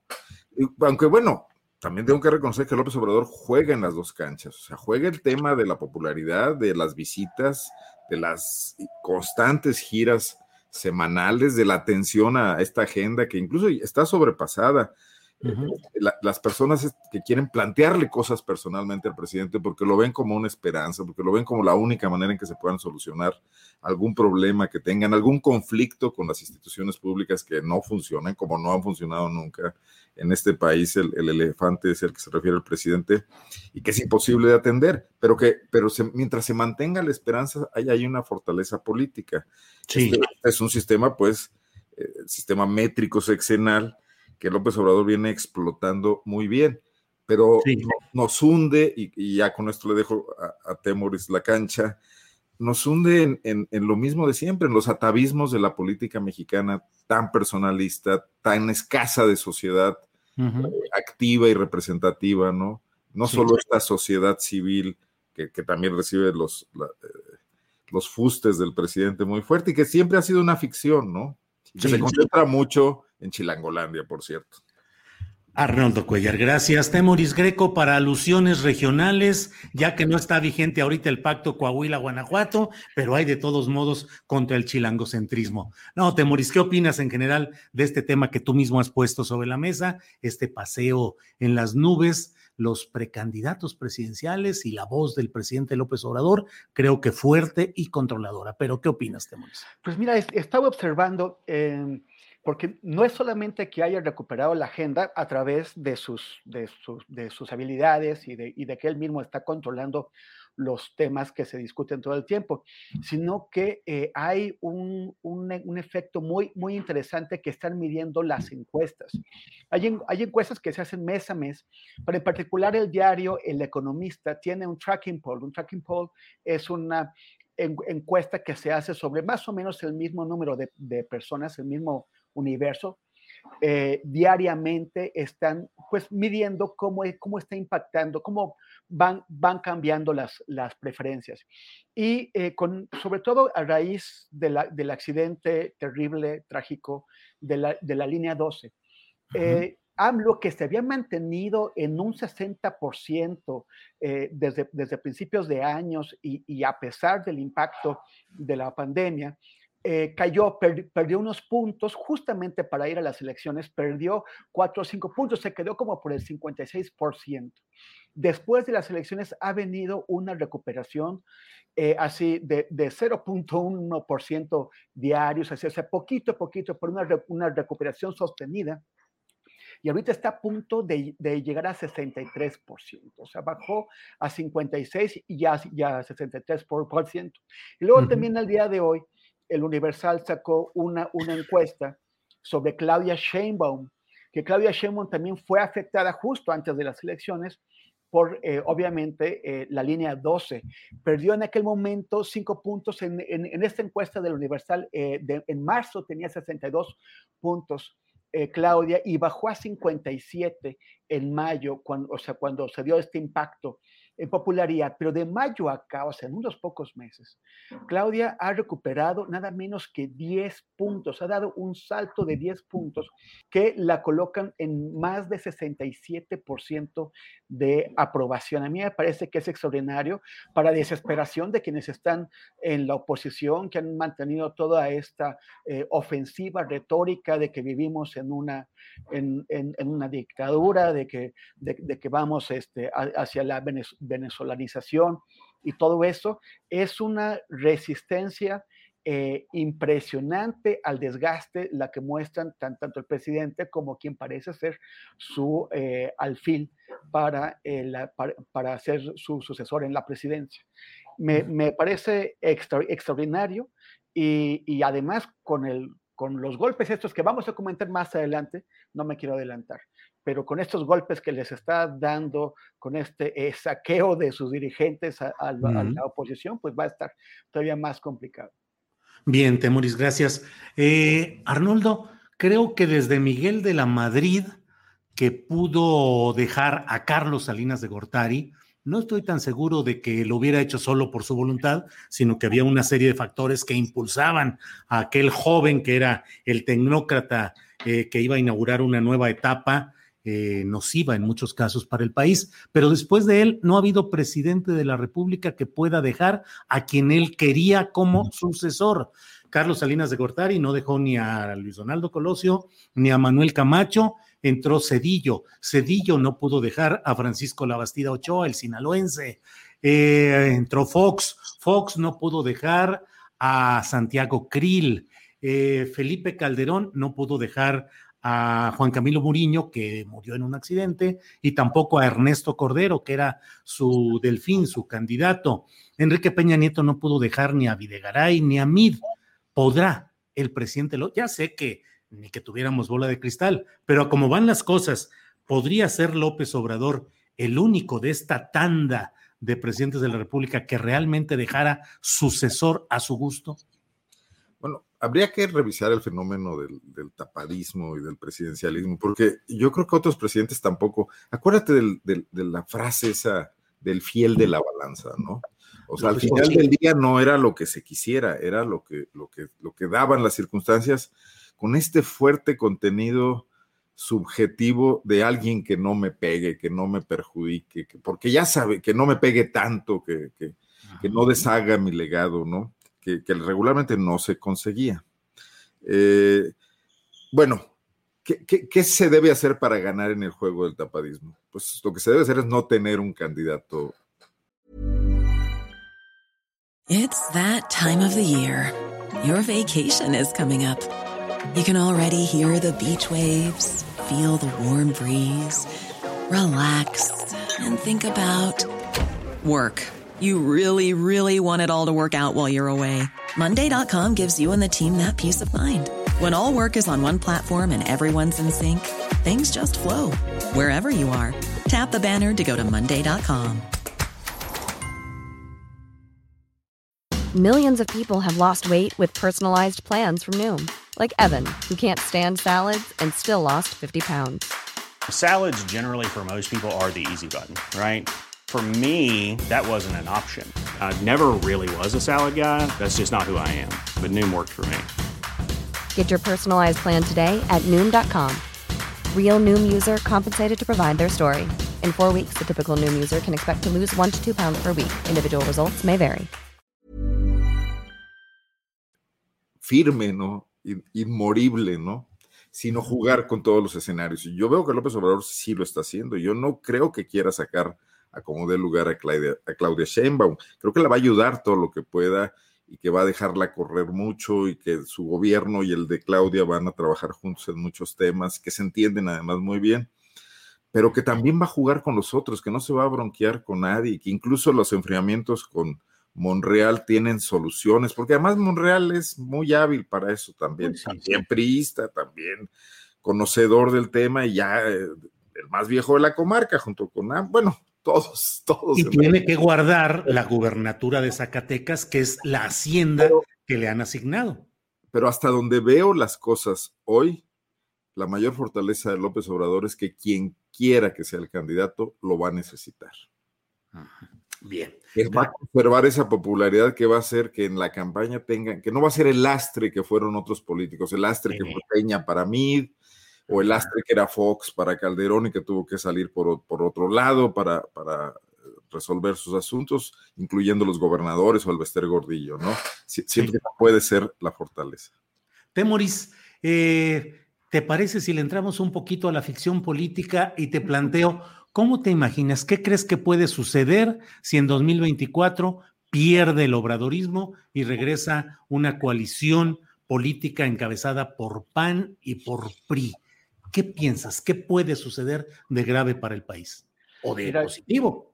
Mira, yo, yo creo que este asunto, no solamente de, de los dos gobernadores que se está llevando y que están dispuestos a dejarse llevar, sino del anuncio de que va a seguir escarbando en, la, canasta de los huevos de la oposición y llevándose algunos, debe estar provocando pánico allá o sea, en esos partidos. Está, está, está provocando pánico y dudas.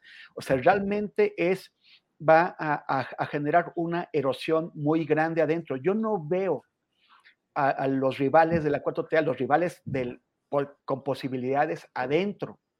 digo, afuera de la 4T. O sea, no, no, o sea, eh, les está arrojando unas bombas tremendas.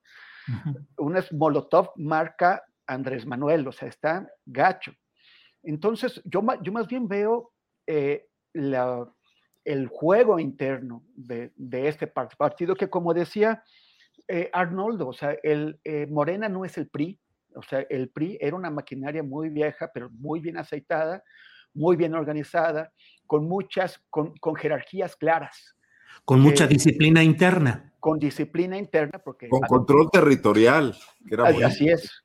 O sea, hay, hay muchas diferencias, o sea, no, no es el mismo aparato y no hay los mismos mecanismos para mantener la unidad. un, Andrés Manuel que dice que, que, se va a ir después de que termine su periodo, que se va a ir a su rancho, que, que, ya no va a opinar, que se va a dedicar a, a, meditar, a reflexionar. Eh, eh, yo, yo, no sé si lo vaya a cumplir, me, me, me inquieta que lo diga, pero, pero, pero bueno, pero sí, pero sí está mandando el mensaje de que, de que deja ese barco que él creó, que, de, que, de que lo deja a disposición de quien logre colocarse en el timón. Entonces, eh, va a haber una disputa eh, interna entre los diversos grupos y corrientes que están adentro, que, porque, porque además pensamos que hay como tres grandes grupos, ¿no? El, el marcelismo, el, el, el monrealismo y el claudismo. Yo más bien creo que hay, es bastante más eh, atomizado y que también a nivel eh, regional, a nivel estatal, hay muchas más corrientes que no necesariamente se inscriben en las nacionales. Entonces, el, el gran riesgo de Morena es la implosión, es, la, es el, el, la, el enfrentamiento interno. Esta foto de Marcelo y Ricardo juntos, que, que, además está más fabricada que nada, o sea, eh, este, eh, observaba Salvador eh, Camarena, que obviamente es un desayuno que no se iba a tocar, o sea, que no se había tocado ni, ni, se iba a tocar en un estudio en el que nadie estudia. O sea, es una, e, es, yo creo que una puesta en escena que, que sí revela lo artificioso de estas alianzas, lo artificioso y lo eh, posiblemente eh, eh, efímeras que pueden llegar a ser, porque a la hora de la hora cada quien va a jugar para, para su santo. Y eso lo saben ellos y lo sabe todo el mundo, por, por más que estén ahí muy de cuatitos. Uh -huh. Entonces, ¿qué es lo que va a pasar? No lo sé. Em, Marcelo tiene al Partido Verde ahí para, para, para lo que se ofrezca. Monreal puede eh, intentar recuperar a lo que quede del PRI después de que, de que, de que Andrés Manuel los, los, los le saquee a sus dirigentes. Eh, ¿Qué va a pasar? Yo más bien creo que la ficción tendría que estar en pensar si, si, si Morena y la 4T como movimiento lograrán mantenerse unidas a pesar de que su dirigente eh, efectivamente se retire. Temoris, gracias. Eh, Arnoldo, ¿qué opinas pues sobre esta fotografía de Marcelo y de Monreal y de que son amigos, ha dicho el presidente López Obrador? Evidentemente era, digo, a mí me parece pues que es una fotografía casi obligada porque el presidente López Obrador envió como su representante a la toma de posesión del gobernador David Monreal a Zacatecas, envió a Marcelo Ebrard y obviamente ahí iba a estar pues el hermano del debutante, el hermano padrino virtual jefe político de Zacatecas, que es eh, Ricardo Monreal. Pero en fin, ¿cómo ves estas amistades y estas fotografías, Arnoldo? Son un par de políticos profesionales, ¿no? Y, y es demasiado lo que está en juego y, y van a van a llevar hasta el límite cualquier posibilidad de confrontación, hasta, hasta, o sea, van a posponerla, a eso me refiero, van a cruzar ese río cuando sea necesario. Pero además, yo creo que el poder al final del día y el poder en México es un gran suelo nutricio.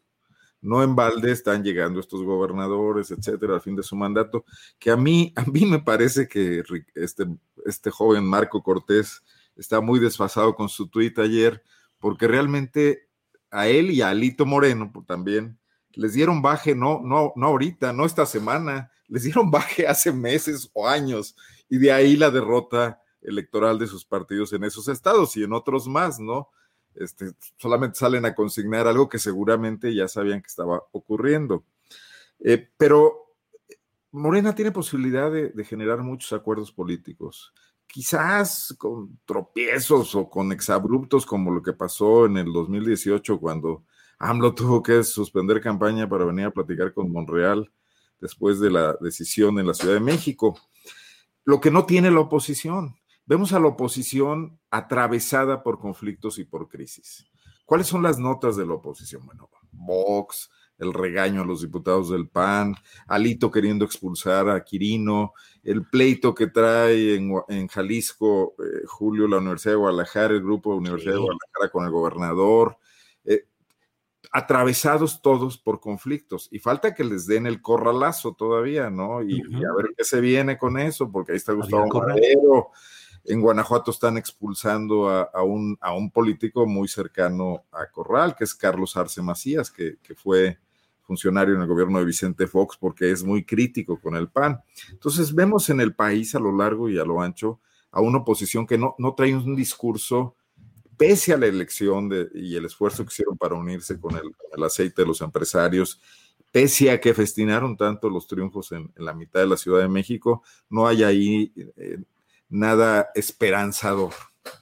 Y, en cambio, la, el, ferrocarril este que López Obrador trae subiendo gente a todo el mundo porque tiene manera de acomodarlos, es lo que está saliendo adelante. Entonces yo creo que la sucesión presidencial también va a ser gobernada con esa lógica y que, y que el profesionalismo de estos políticos va a hacer que no vayan a una gran batalla final, ¿no? Si se entendieron Stalin y Churchill, Monreal y, y, y, Ebrard van pues a entenderse finalmente.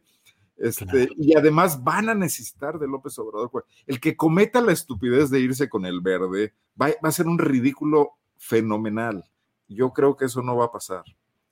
Gracias, Arnoldo. Oye, ahorita que hablas de cómo se están subiendo al tren esos políticos opositores, pensé que no es el tren Maya, sino el tren Grilla, el tren Grilla al cual está montando el presidente López Obrador a toda esta gente. Aprovecho para invitar a quienes nos escuchan para que nos acompañen después de esta mesa de periodistas, porque vamos a tener una entrevista con Daliri Oropesa, reportera de pie de página, acerca del viaje de más eh, zapatistas mexicanos hacia Europa, concretamente hacia Austria, para incorporarse a la delegación amplia que está recorriendo Europa con este zapatismo en acción. Así es que hablaremos con Daliria Oropesa, luego hablaremos con José Luis Ansúrez, Rubén Canseco, Juana Estela Guerrero sobre el desalojo de profesores que estaban instalados en protesta afuera del Palacio de Gobierno de Coahuila, en Saltillo fueron desalojados, los escucharemos con sus demandas y cerraremos con la información que compartiremos eh, Adriana Buentello y un servidor, algunas notas y hechos interesantes y, relevantes que vamos a comentar. Así es que, bueno, en eso, en eso estamos. Temoris, em, entre otros de los temas está este asunto de Alito contra Quirino. Podría parecer un asunto menor de verdad, porque bueno, pues Alejandro Moreno no es el líder más eh, relevante o más destacado que ha tenido el Comité Nacional del PRI, pero sí muestra la desesperación de la cual ya nos has descrito algunos elementos de esa oposición que no encuentra camino. ¿Cómo ves lo de Alito advirtiendo que pueden ser expulsados o retirados de su militancia los que no pidan permiso al PRI para incorporarse a otros gobiernos. Bueno, bueno primero me, encanta escuchar que vas a entrevistar a, a, Daliri Oropesa. es, una, es una gran periodista de, la, generación joven, muy talentosa, muy eh, comprometida, muy capacitada. Eh, eh, trabajadora como, como, como, pocas. Entonces es, es, este, va a estar muy interesante quedarnos a ver a Daliri. Eh, sobre ese tema, es que, o sea, la, la reacción fue iracunda, ¿no? La reacción de Alito. Y, y, y, es, y es iracunda, o sea, yo creo que dejó ver demasiado en esa reacción, no fue la de, la, la de un político contemple que sabe recibir los los trancazos sin pestañear y que, y que se guarda la respuesta para el mejor momento.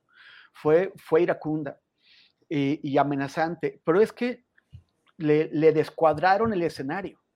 O sea, él, él, tenía una serie de cálculos, el, el, el, PRI. O sea, bueno, en primer lugar, Galito tiene que sobrevivir adentro de su partido.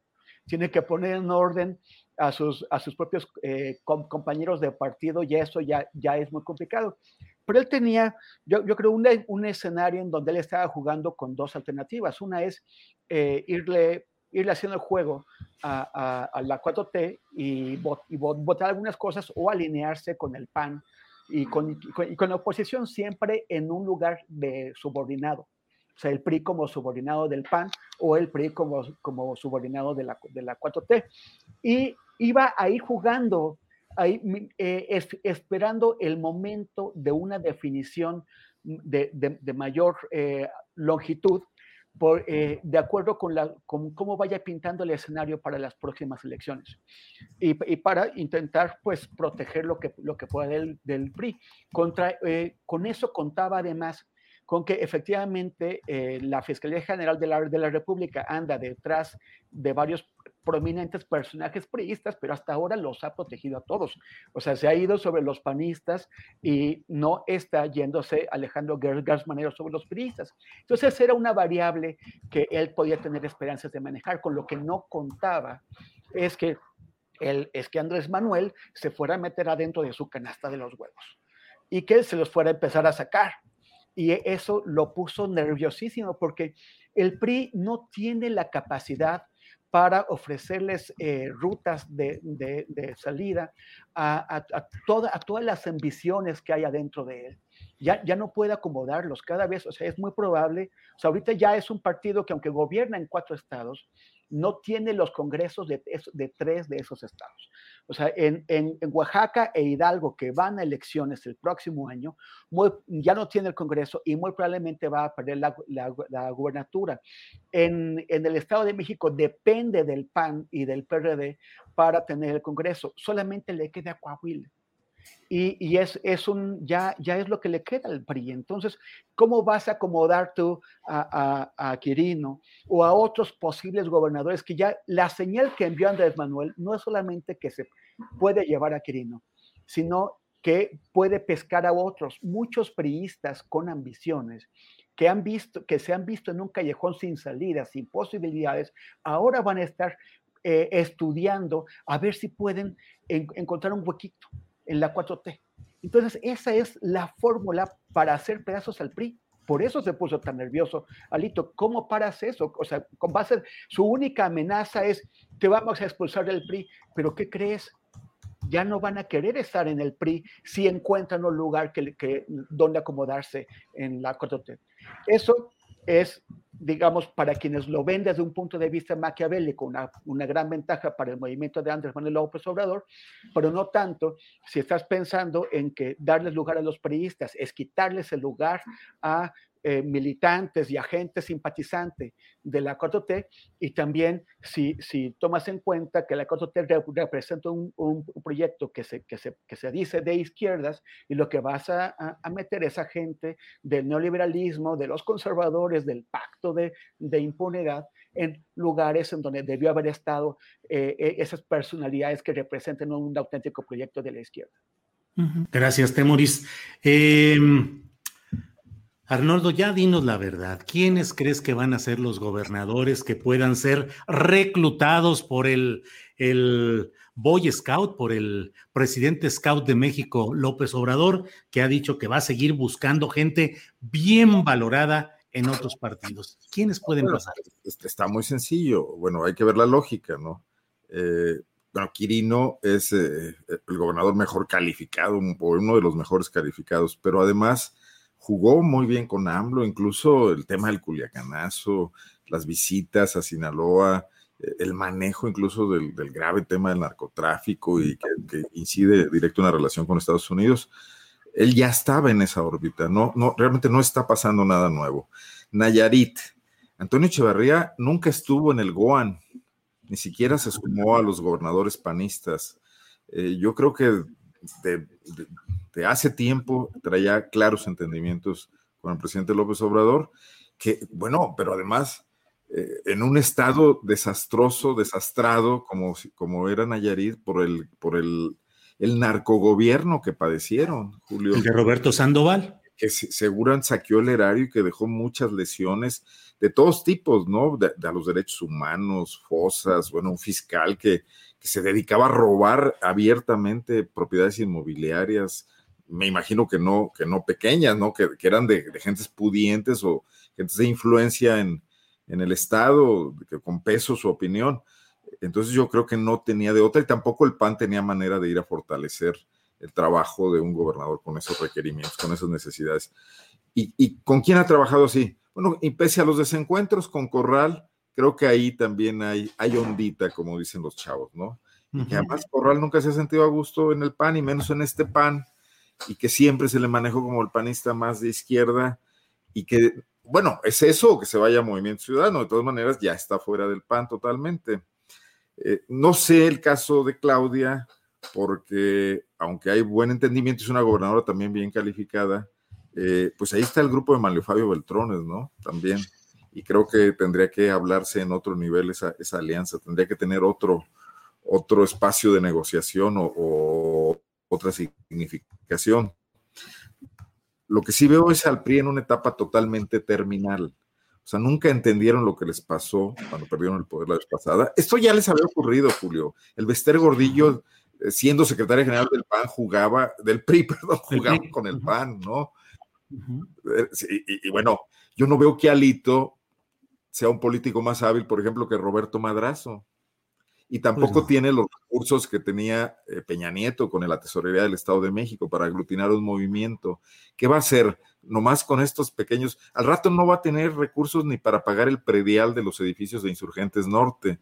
Y falta lo que viene, pues. Viene que Carolina Villano busque ser candidata al gobierno de Hidalgo.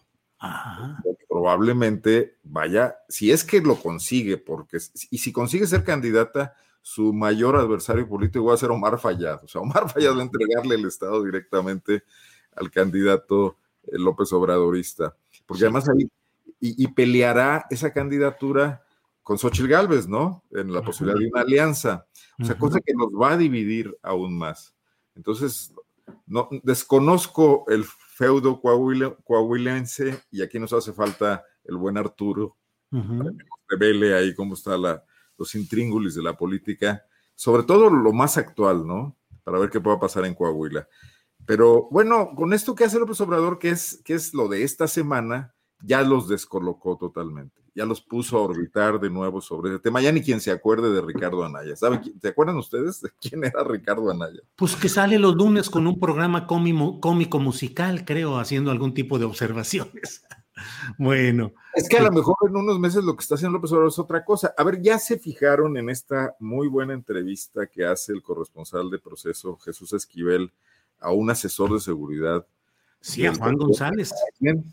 Hablando, dándole la razón a López Obrador una serie de cosas, del agotamiento de la iniciativa Mérida, que también es tesis de, de Ebrard, el hecho de poder trabajar de otra manera la migración, de que las...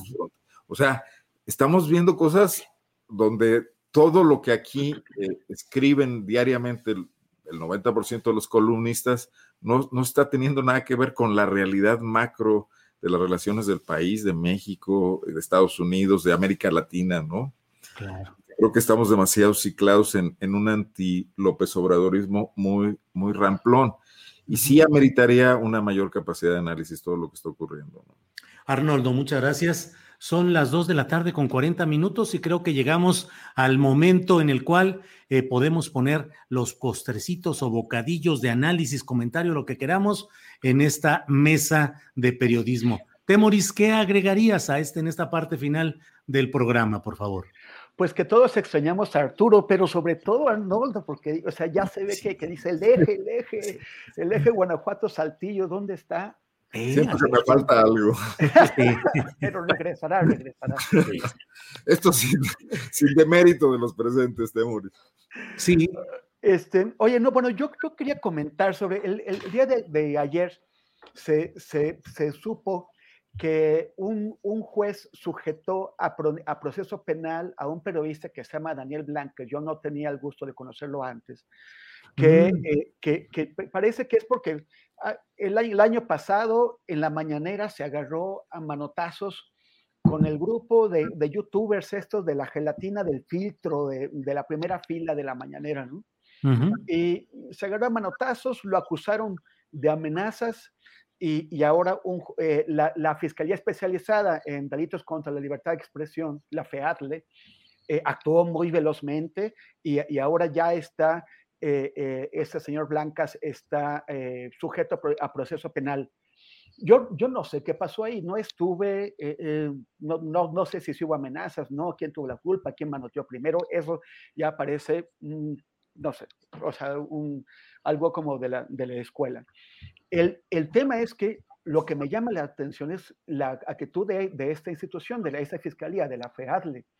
La FEADLE es uno de los ejemplos de incompetencia de la justicia mexicana o del sistema mexicano de injusticia. Es uno de los grandes ejemplos de incompetencia.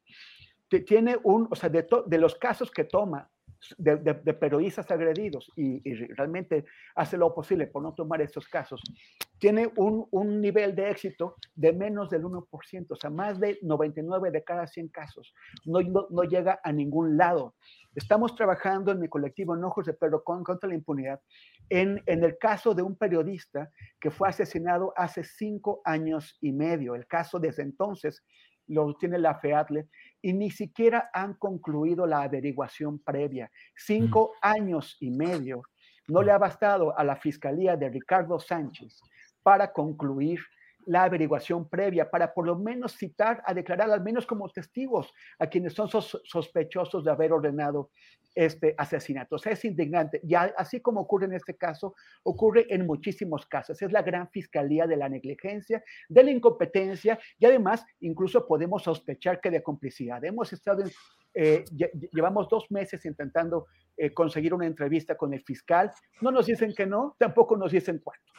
Y, y sin embargo, una, un asunto que es un manoteo, de pronto ya llega a un juez con, con la suficiente calidad, suponemos, de, de, la, de, la, presentación que hizo la, la, fiscalía para que este juez tenga elementos para sujetar a este periodista a un proceso penal. Entonces, ¿cuál, qué, cuál es, qué es lo que motiva a la FEARLE?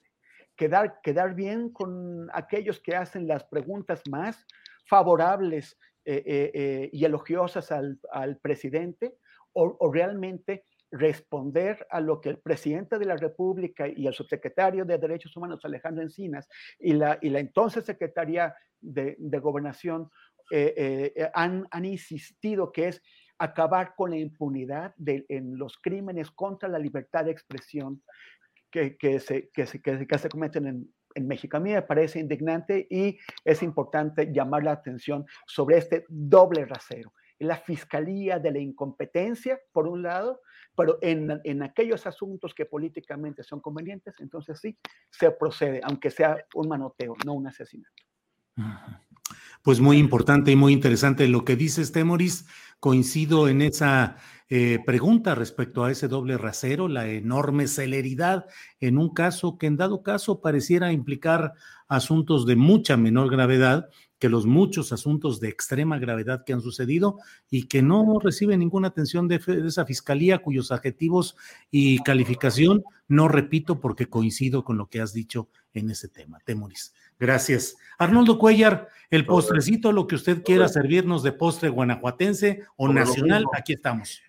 No, sobre lo mismo, porque yo conocí a Daniel eh, Blancas el día que fue a mi primera mañanera.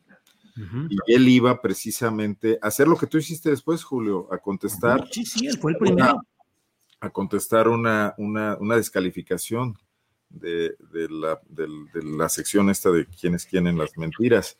Y lo hizo muy correctamente y con mucho, con mucha altura. A mí me pareció muy bien eh, sobre un reportaje que había hecho sobre posibles malos manejos en Sembrando Vida. Eh, entonces, no veo que un manoteo de cualquier tipo que haya sido y por cualquier causa que haya sido, sea un delito contra la libertad de expresión. Creo que ahí sí hay una grave equivocación de la FEALDE cuando ha despreciado otros casos donde evidentemente y, víctimas, periodistas, incluso asesinatos de periodistas que tratan rápidamente de desvincularlos de la actividad eh, propiamente sí. comunicacional y ligarlo a otro tipo de cosas, a cuestiones pasionales, etcétera, que no sí, tienen nada que ver, haciendo una, una, en una absoluta falta de perspectiva de, de, para qué fue creada esa dependencia. Yo estoy ahí con un caso, ojalá no me vaya mal, que es el del espionaje. Hasta uh -huh. ahora han fluido los procedimientos, ahí los tendré enterados sobre este tema. Eh, pues nada más, Julio, como siempre, agradecerte el espacio y, y, el buen momento aquí para la reflexión y la charla y al buen Temoris también. Pues muchas gracias a los dos, Temoris Greco, muchas gracias y buenas tardes. Muchas gracias y, so, y solamente invitar a, a, a, quienes nos ven a, a seguirme en mis redes, temoris.com, no, pues no, facebook.com diagonal, facebook.com diagonal, temoris, Instagram también en temoris y todo temoris, Twitter temoris también, no está. No hay, no hay dos temoris. ¿eh? No hay, sí, sí, no, eso sí, no, eso sí que ni que. Muy bien, temoris, muchas, muchas gracias. Muchas gracias, saludos Julio y, y Arnoldo. Y a Arturo gracias. también. Sí, claro. Arturo también. Arnoldo Cuellar, muchas gracias y buenas tardes. Muy buenas tardes, Julio. Gracias. Hasta luego. Hasta luego. Gracias, gracias. Por favor, no se retire que después de esta extraordinaria y muy sabrosa plática con mis compañeros periodistas, con Temoris Greco y con Arnoldo Cuellar, viene más asuntos interesantes de los cuales le vamos a ir dando cuenta. Eh, vamos a ir, déjeme ver un segundito aquí en lo que me reacomodo, con un video de qué?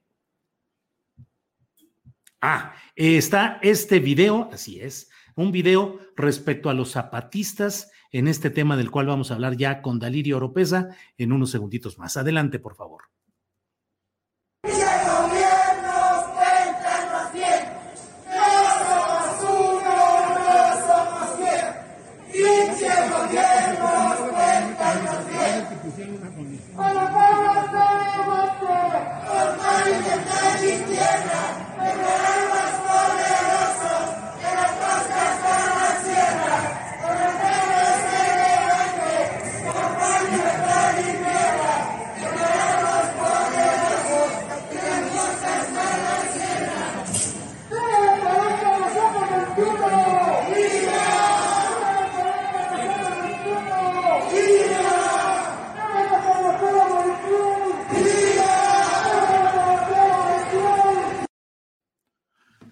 Bien, bien, pues ya estamos, ya estamos en este tema, que es eh, la visita de miembros del zapatismo mexicano hacia Europa en este recorrido que ha sido muy eh, difundido, los objetivos y el, lo que se realiza en este tema. Así es que vamos a hablar con Daliri Oropesa, reportera de pie de página. Daliri, buenas tardes.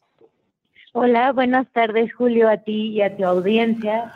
Eh, y pues sí, comentarles que ayer fue un día histórico después de un mes de retraso de lo planeado. el Ejército Zapatista de Liberación Nacional, a través de una delegación aerotransportada, eh, partió rumbo a Viena y hoy las recibieron allá justamente. Eh, y pues lo que podemos ver es que eh, lo que dijeron hace ya un año y medio lo cumplieron y es cosa de que ayer con una gran organización, más de 150 personas, la delegación se compone de 177, pues se organizaron para salir del aeropuerto de la... Daliri. Ahí un poco se ha cortado la comunicación telefónica con Daliri seguramente la vamos a recuperar en unos eh, segunditos.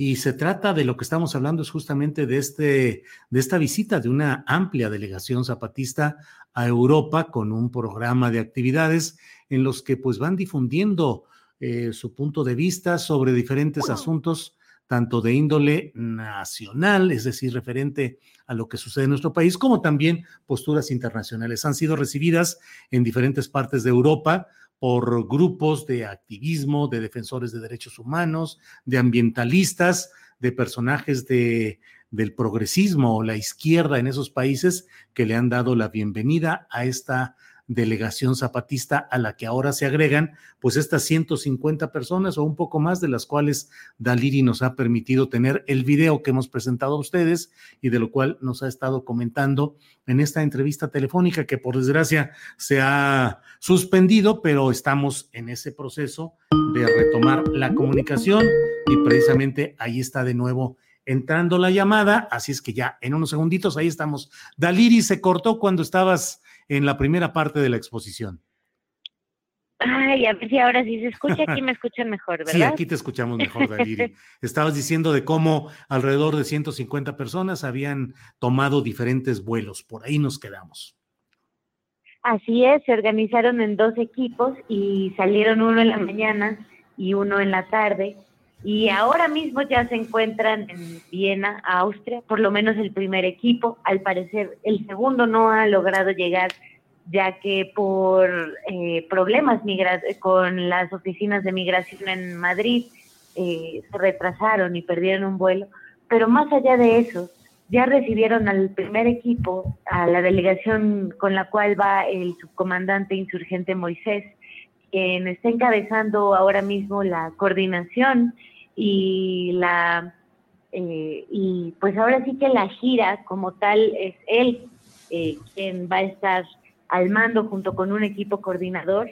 Y muy interesante ya que viajaron para allá desde sus comunidades, el fin de semana salieron de los caracoles, llegaron a San Cristóbal para después pernoctar en la Ciudad de México, hacerse las pruebas de COVID, de PCR aquí y ayer mismo, en un día histórico, viajar rumbo a Viena, en donde hoy el subcomandante Moisés dice que es el capitalismo eh, el que ha destruido la naturaleza, no solamente eh, que no es culpa de los ciudadanos, que no es culpa de las personas comunes, sino que es en realidad culpa del capitalismo y de los gobiernos que han sido cómplices.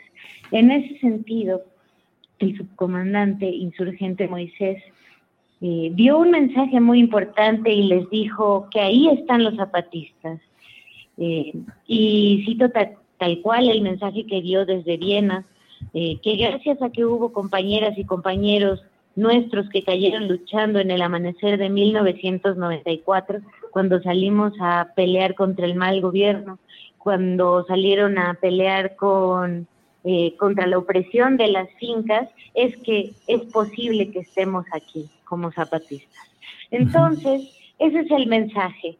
en la crónica que publico el día de hoy en pie página, eh, pueden observar que en este relato, pues sí, está muy presente esta significación de lo que fue el levantamiento y de lo que ha sido el zapatismo, que pasa de liberarse de las fincas a obtener su territorio y ahora en un viaje inédito eh, están en Europa, que, la cual fue renombrada como Slumil por la primera delegación eh, que llegó a Europa hace ya tres meses, que es el Escuadrón 421, y esta delegación renombró a Europa como Tierra Insumisa o Slumil Y eh, ahora lo que dice el subcomandante Moisés es que gracias al levantamiento y gracias a que mucha gente perdió la vida, es que ahora pueden llegar a estos territorios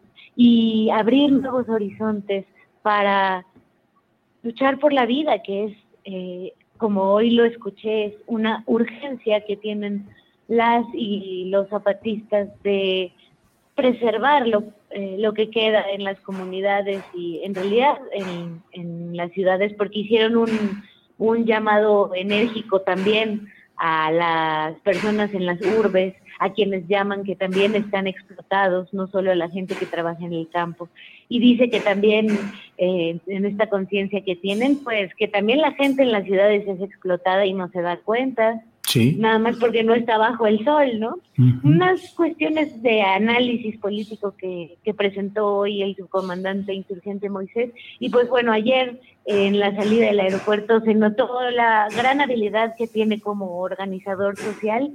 Él fue quien dirigió las filas de zapatistas para entrar al aeropuerto y esto es un hecho eh, conmovedor que hayan concretado después de las peripecias de no eh, de que no les dieran los pasaportes a tiempo, de que eh, tuvieran que comunicar públicamente que no les estaban dando los pasaportes, además con todas las complicaciones de vacunación que está solicitando Europa. Claro. Eh, pues bueno, han sido una tras otra peripecias que al final ahora pues los zapatistas ya están allá. Daliri, ¿y en qué quedó este tema? La delegación se autodenomina la extemporánea precisamente porque fue una de las palabras o los eh, señalamientos utilizados por la Secretaría de Relaciones Exteriores en la pretensión de no darles eh, los pasaportes a estos viajeros. ¿Les dieron finalmente pasaporte? ¿Fueron permisos temporales? ¿Cómo quedó todo, Daliri?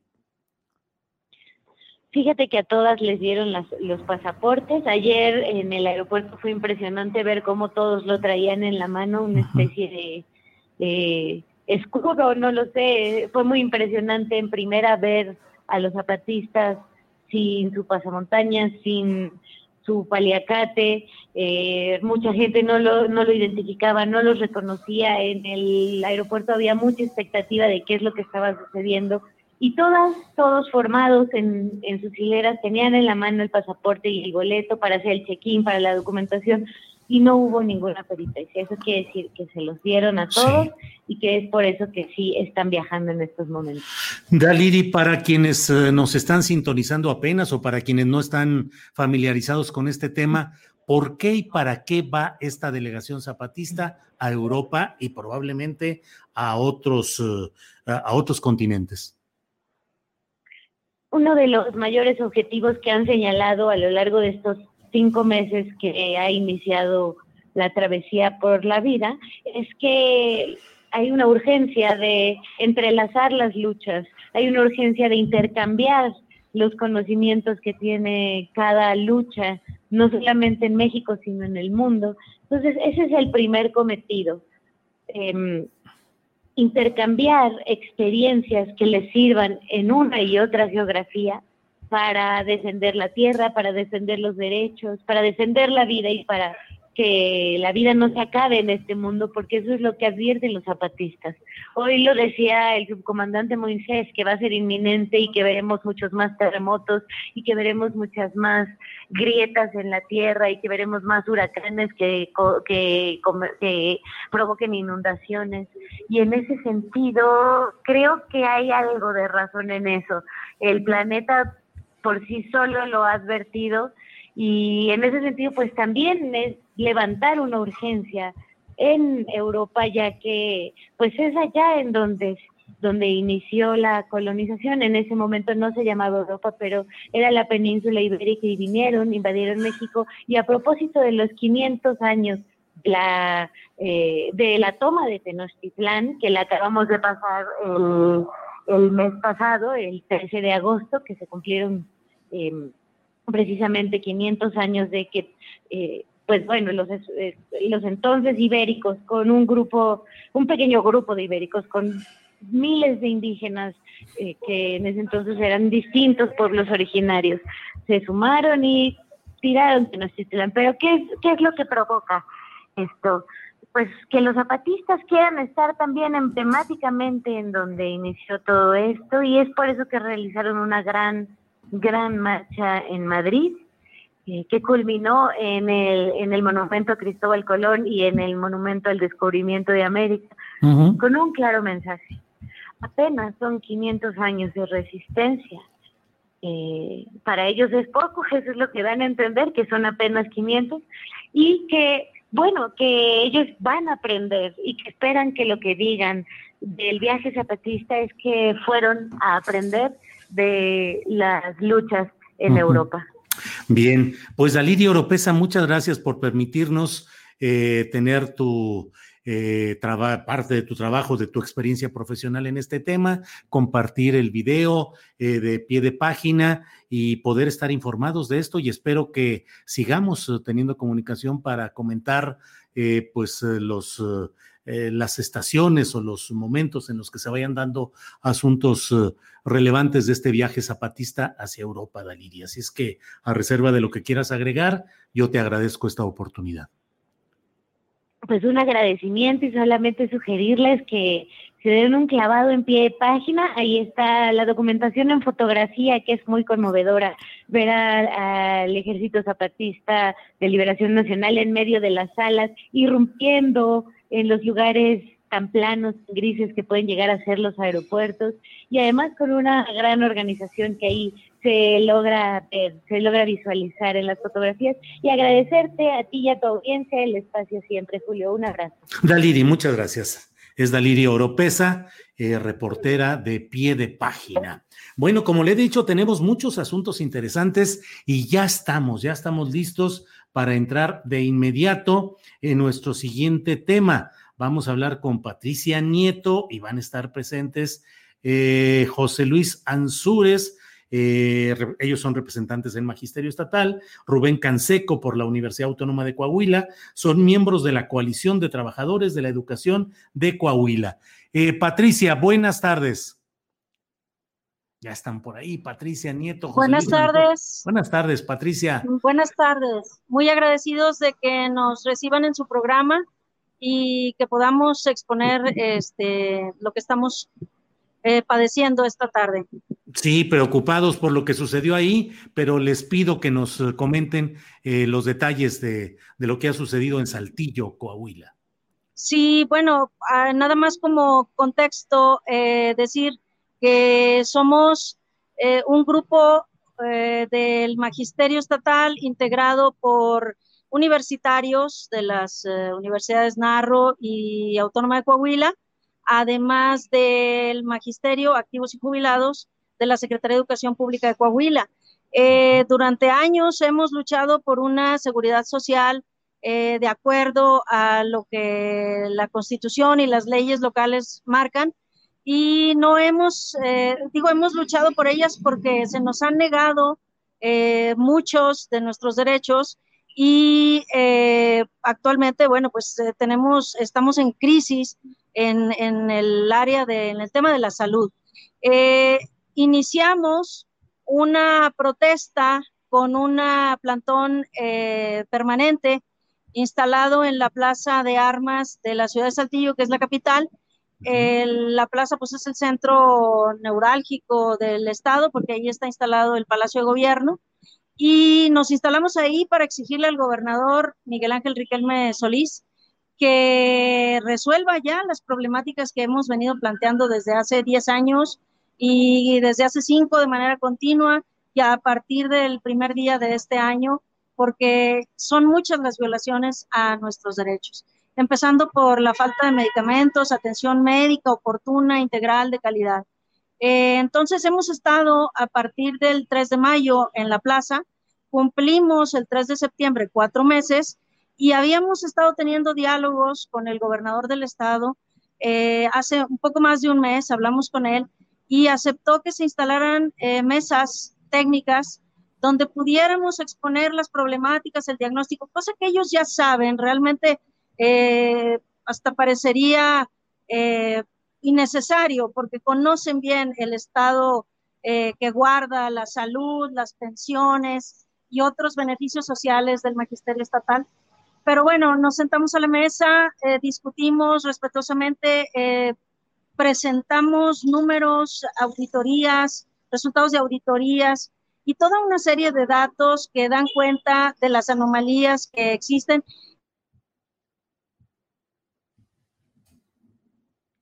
Sí, se nos corta un poco por ahí la comunicación con Patricia Nieto y José Luis Entonces, eh, estábamos en ese diálogo desde hace más de un mes. Iniciaron las mesas de diálogo ya específicas por tema. El 4 de, agosto y 4, 5, 6 y 9 de agosto. Y estábamos a la espera de que nos recibiera el gobernador por segunda ocasión porque así se comprometió. Dijo, eh, de, tres semanas después de la última mesa técnica que tengan ustedes con las autoridades eh, correspondientes a las instituciones, nos volvemos a sentar a platicar para ver eh, qué, cuál es el avance y qué propuestas podemos hacer, qué podemos resolver. Sin embargo, este, se pasó un mes de ese momento y no nos, no nos, no nos convocaron nuevamente. Estuvimos haciendo llamados a la autoridad a través de oficios eh, y bueno, se acercó la fecha de celebración del, aniversario de la independencia, del inicio de la independencia, y este, pues nosotros seguíamos instalados en la plaza y anoche eh, la plaza, eh, perdón, la, el campamento estaba instalado de manera permanente día y noche. Ajá. llegaron pues un sinnúmero de fuerzas, de, elementos de fuerzas públicas de diferentes instituciones desmantelaron totalmente el campamento, se llevaron todo. Se llevaron todo, se llevaron todo. Desmantelaron el campamento, nos dice Patricia Nieto. Lo que teníamos. Patricia, perdón, se eh, cortó un poco en lo que decías. Se lo llevaron y nuestra mayor indignación ahorita se concreta en, en, la detención de uno de nuestros compañeros, el profesor Gustavo García, lo detuvieron este, realmente sin, sin elementos, lo acusan de alterar el orden público eh, y bueno, estamos en protesta afuera del de la agencia del Ministerio Público porque lo tienen detenido desde las tres y media de la mañana y es la hora que hemos estado en protesta en las afueras para que lo liberen. Entonces, pues ese es el, el reporte que hacemos y la indignación, el enojo por la arbitrariedad, eh, por la falta de cumplimiento, de respeto y sobre todo porque no había necesidad de que se llegara a este nivel porque teníamos un diálogo abierto. Entonces nosotros en ningún momento lo, lo rompimos y no vemos la razón por la que se nos trate de esta manera y mucho menos que nuestro compañero esté privado de la libertad. Eh, Patricia Nieto, eh, el argumento, según entiendo, según se nos ha dicho, pues es el de que se privilegia la seguridad para el cumplimiento de las ceremonias del grito de independencia. Eh, ¿Hubo algún tipo de propuesta firme para que ustedes se retiraran, regresaran al otro día? En fin, o simplemente lo que nos dice, llegaron en la madrugada, en la noche, desalojaron, desmantelaron el campamento ¿Qué hubo en esta parte final? Si es que hubo algún diálogo o simplemente se aplicó la decisión de desalojarlo fuera como fuera. Una disculpa porque estamos, sí. estamos cerquita de donde mantenemos la manifestación. Tenemos cerrados dos carriles de un periférico este, y tenemos liberado solo uno. Mire, no hubo diálogo previo, para que nosotros nos retiráramos de, la plaza. Si, si, hubiera mediado el diálogo, quizás no estuviéramos en esta situación, pero no quisieron hacerlo. Simple y llanamente llegaron, desinstalaron todo y a nuestros compañeros de las guardias los desalojaron. A nuestro compañero lo detuvieron. Nosotros, ahorita, nuestra única petición es la libertad de nuestro compañero Gustavo García. Eso es lo que estamos pidiendo para que nosotros nos podamos retirar de aquí del Ministerio Público. Y obviamente nosotros tendremos que continuar nuestra lucha porque estamos hablando de 50 mil beneficiarios, derechohabientes del sistema de salud estatal, del magisterio estatal. Entonces no podemos dejar eh, a la deriva la atención médica que todos merecemos y otros beneficios sociales que también han estado siendo violentados. Bien, Patricia. Eh, la dirigencia formal del Sindicato Nacional de Trabajadores de la Educación, eh, ¿qué postura tiene? escuchamos muy poquito, perdón, voy a pasarle al profesor Ansures y, este, y, para ver si él escucha un poquito mejor. Sí, sí, cómo no. Profesor Ansures, ¿cuál es la postura? Eh, muchas gracias, Julio, por este espacio. Queremos repudiar, queremos rechazar categóricamente esta acción del gobierno del estado de Coahuila en contra del movimiento de los maestros, en contra del movimiento democrático, de nuestra petición legítima de que se respeten, de que garanticen los derechos a la salud, el derecho a una pensión, y reprobamos este acto de represión en contra de los maestros eh, que están en el plantón de la dignidad. Este es nuestro planteamiento, Julio, y agradecerte mucho. Exigimos la libertad inmediata del compañero Gustavo García. Bien, pues eh, Patricia Nieto, José Luis Ansúrez, estaremos atentos a lo que suceda. Si hay alguna otra información, aquí están estos micrófonos de este programa, atentos a lo que suceda. Así es que, pues muchas gracias por esta información, Patricia y José Luis. Muchas gracias. Gracias. Gracias a ustedes. Gracias. Hasta luego. Gracias. Bien, pues eso es lo que está sucediendo en Saltillo, Coahuila. Y mire, la verdad es que nosotros hacemos este noticiero con mucho entusiasmo. Creo que la obligación del periodismo es dar a conocer justamente este tipo de hechos y de circunstancias. Y luego nos llegan este tipo de noticias que, bueno, eh, pues ya sabe, ya desmonetizaron este programa nos lo acaba de comunicar YouTube hace un par de minutos, eh, a las 3 de la tarde con 9 minutos, desmonetizado porque el contenido de este programa no está en consonancia con lo que YouTube supone que es el interés de los anunciantes. Como le hemos dicho, nosotros seguimos adelante. Este es el periodismo que creemos que se debe hacer, lo sostenemos. Luego hay quienes me dicen, eh, bueno, ¿y por qué desmonetizan Astillero Informa y a otros programas eh, parecidos? No, y les digo, bueno, pues no sé, y la pregunta es como si dijeran, ¿por qué a una mujer o a un hombre al que le violan sus derechos, por qué a él lo hacen y a otros no? Pues no lo sabemos, ni lo podemos saber, ni creo que pueda haber así como una especie de duda selectiva de decir, bueno, ¿y por qué te desmonetizan tanto? Pues vaya usted a saber.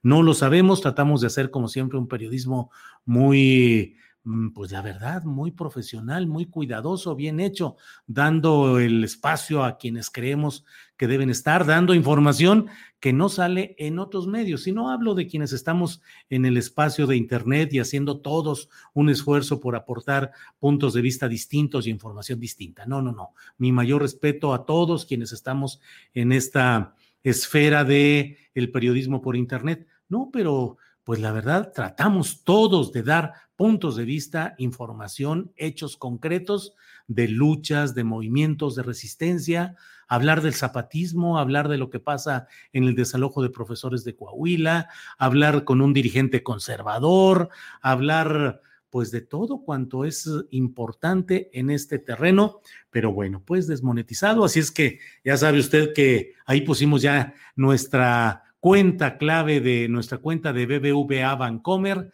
Y bueno, pues seguimos adelante con el mismo entusiasmo y la verdad, pues nos sentimos eh, en un periodismo que resiste, en un periodismo en resistencia que vamos a seguir adelante. Bueno, y tan adelante seguimos y con tanto entusiasmo que aquí está con nosotros Adriana Buentello. Adriana, buenas tardes, Adriana.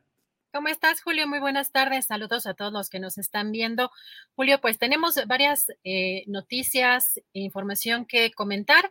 Pues, eh, ¿recuerdas esta polémica que empezó a armarse desde que anunciaron que no regresaría a la estatua de Cristóbal Colón a Paseo de la Reforma, que además, no sé eh, tú cuántas veces pasabas por ahí, pero la verdad es que es que nada más porque uno era la referencia de pasando la pues glorieta de Colón, pero visualmente era una zona en donde estaba bastante oculta, no es como, por ejemplo, la de Cuauhtémoc, que no tenía una digamos, una ubicación más estratégica e incluso más iluminada.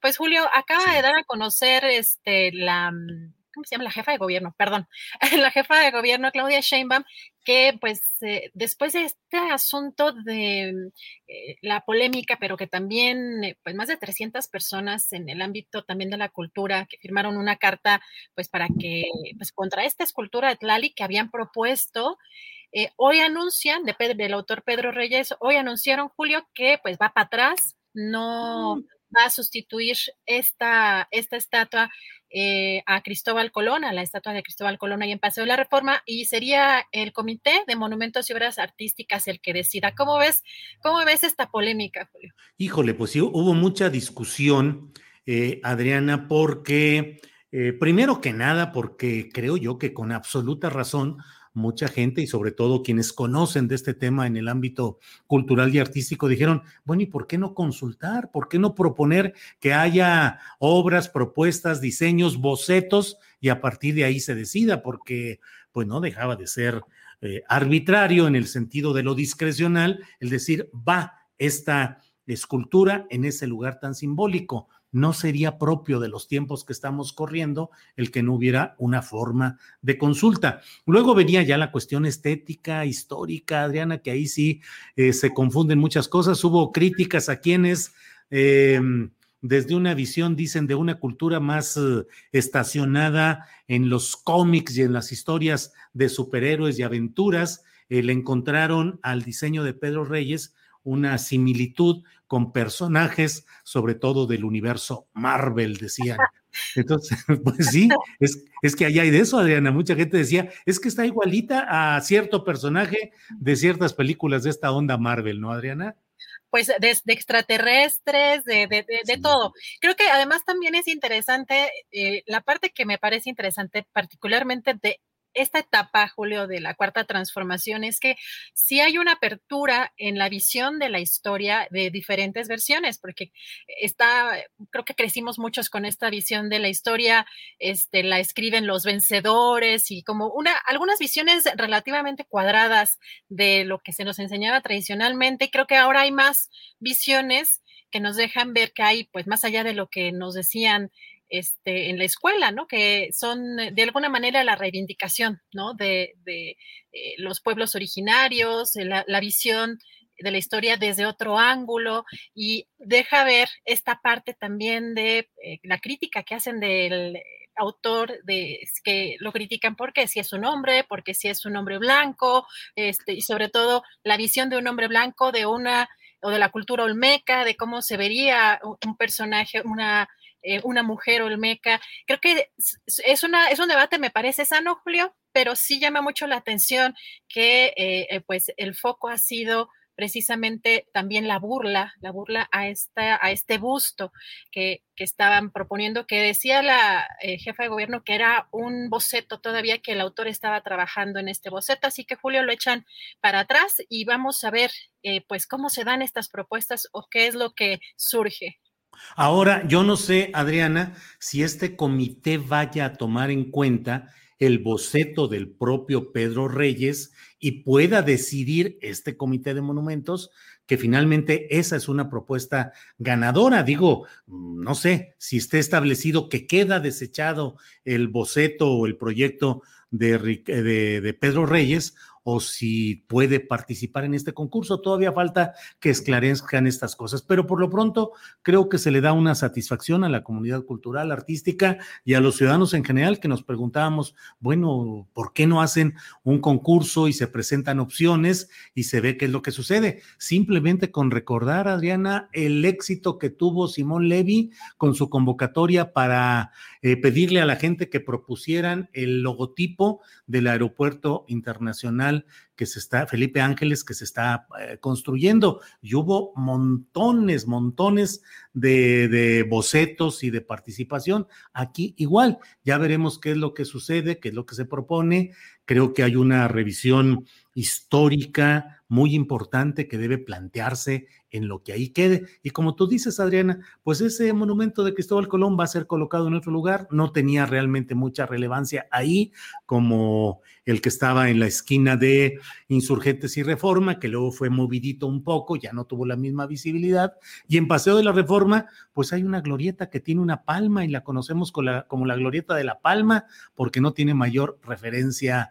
Eh, hubo luego quienes dijeron, siembren un ahuehuete, y el ahuehuete sin problemas y les va a durar 500 años. Sin problemas sin problemas ideológicos. Sí, sí, sí, sí. y quién sabe, Adriana, porque ahorita estamos discutiendo todo. Capaz que hay algunos que digan que es una reivindicación del ambientalismo, que no tiene por qué imponerse una doctrina vegetal o arbórea, y ya nos metemos en las discusiones en las que tanto estamos. En fin, Adriana. Julio, pues también hay otro tema interesante hablando precisamente de Claudia eh, Sheinbaum de la jefa de gobierno y a propósito de lo que ya comentaban en la mesa de esta estrellita o esta calificación de MB que le dio el presidente hoy en la conferencia mañanera a la gestión de Claudia Sheinbaum.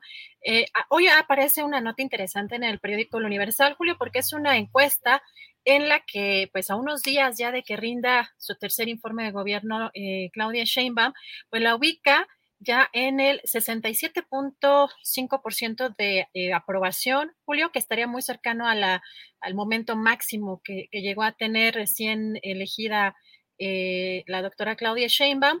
Y creció, Julio, 10 puntos. Lo interesante es que creció 10 puntos desde el acontecimiento de la línea 12 del metro, que es pues uno de las referencias eh, que se tienen en materia política justamente o los eh, parteaguas, digamos, de alguna manera, de la gestión de la, eh, de la jefa de gobierno.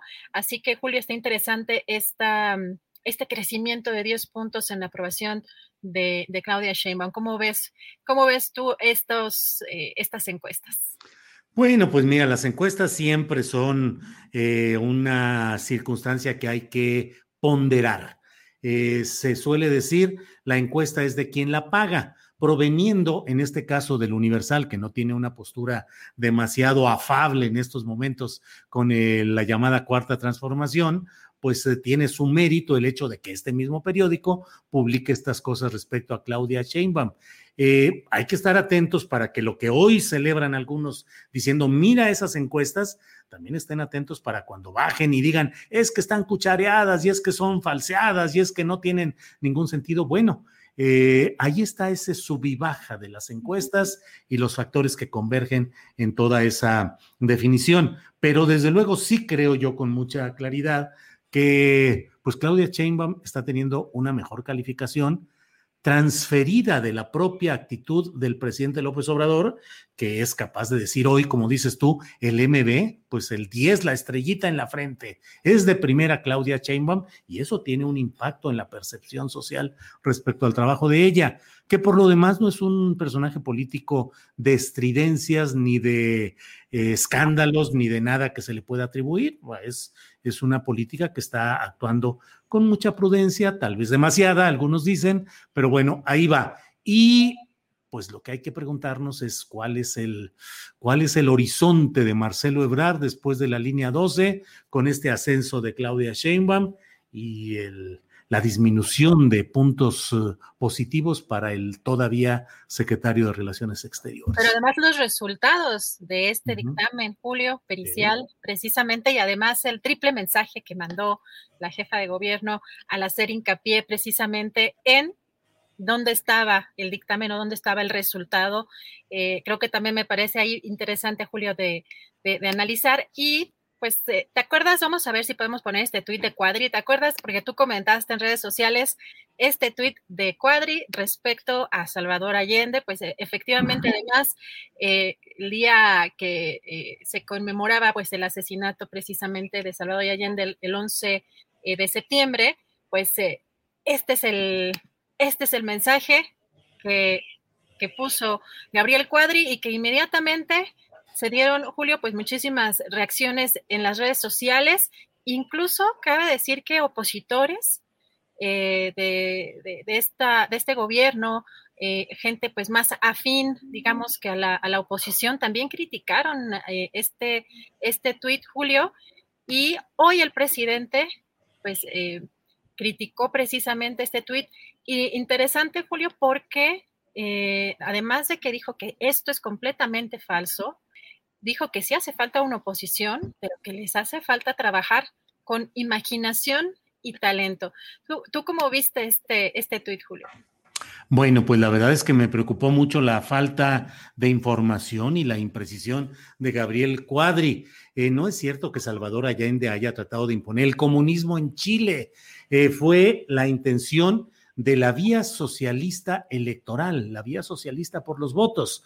Eh, digo, Cuadri pareciera ignorar que una cosa es el socialismo y otra cosa es el comunismo, y lo que intentó eh, Salvador Allende fue el comenzar a poner cimientos de algo que se acercara al socialismo por la vía electoral. Luego de, de lo que sucedió ahí, del golpe de Estado de Pinochet, eh, pues muchas personas dijeron que no hay viabilidad electoral para una auténtica transformación socialista. Bueno, eh, provocó una terrible crisis económica y social, como si no hubiera los factores externos de las conspiraciones desde Estados Unidos, que no las hablo como una percepción personal, sino que están documentadas en los archivos de Estados Unidos, el pago a dueños de medios de comunicación importantes, los principales de la derecha en medios de comunicación en Chile, el dinero enviado desde Estados Unidos para fomentar la insurrección de los defensores de la libertad y la democracia. Y luego dice, abrió la puerta a un sangriento golpe de Estado. Pues la verdad, eso suena a tratar de culpar a Allende y a un proceso emanado de un triunfo electoral en las urnas y conforme a la vía institucional de un golpe de Estado. O sea, híjole, Adriana, ayer mi hija puso un tuit en el cual respecto a un hombre que decía que los problemas de las mujeres se resuelven con que ya no abran las piernas, algo así. Y Sol puso una, un tuit que tuvo muchas respuestas y todo. Aquí pareciera igual. Hombre, no abran las puertas a sangrientos golpes de Estado, gobiernos progresistas y que intenten cambios de lo institucional. No abran el camino, no abran las puertas para que les den un golpe de Estado. Es una forma hipócrita y tendenciosa de pretender justificar lo que fue un terrible golpe de Estado militar por el general Augusto Pinochet y la derecha chilena que ensangrentó a aquella nación. Por ahí va lo que pienso, Adriana. Ya me extendí, pero eso es lo que pienso. Julio, pues vamos a ver si mañana sí sale en el quién es quién es la mente. Este sí merece, este sí merece mención, mención honorífica, como luego le ponen calificaciones ahí en, en esa sección, Julio. Eh, también tenemos. Pero es una opinión finalmente la de Cuadri, no es que sea una nota ni que sea, o sea, no es una mentira en términos periodísticos estrictos, es una opinión que tiene todo el juicio histórico y político y podemos estar en contra de ella, es su opinión. Ojalá y no vayan a cometer eso porque no es que sea una noticia ni es un hecho periodístico, es un comentario de un político que se llama Gabriel Cuadri, que además ahora como diputado federal tiene la garantía del Estado mexicano para expresar sus opiniones sin que haya ninguna cortapisa. Ojalá y no cometan esa pifia. Eh, señora Vilchi, si nos escucha, no la vaya a regar por ahí. Bueno, es, es casi de, cada miércoles, Julio, pero bueno, en, este caso ya es cliente frecuente también de la, de la sección el, diputado. Eh, Julio, pues hay también información respecto al, bueno, la conferencia mañanera. El presidente informó que está considerando ir a Nueva York en noviembre. Eh, hay que recordar, Julio, que como parte de la rotación que se da eh, en el Consejo de Seguridad, de la ONU, de la Organización de las Naciones Unidas, México va a reemplazar eh, en esta ocasión a Irlanda en la presidencia de este organismo. Y, de acuerdo con lo que dijo el propio presidente hoy, eh, tanto el secretario de Relaciones Exteriores, Marcelo Ebrard, como el embajador en las Naciones Unidas, Juan Ramón de la Fuente, le sugirieron asistir a, este, eh, a este evento eh, en el que México pues va a ocupar la, presidencia.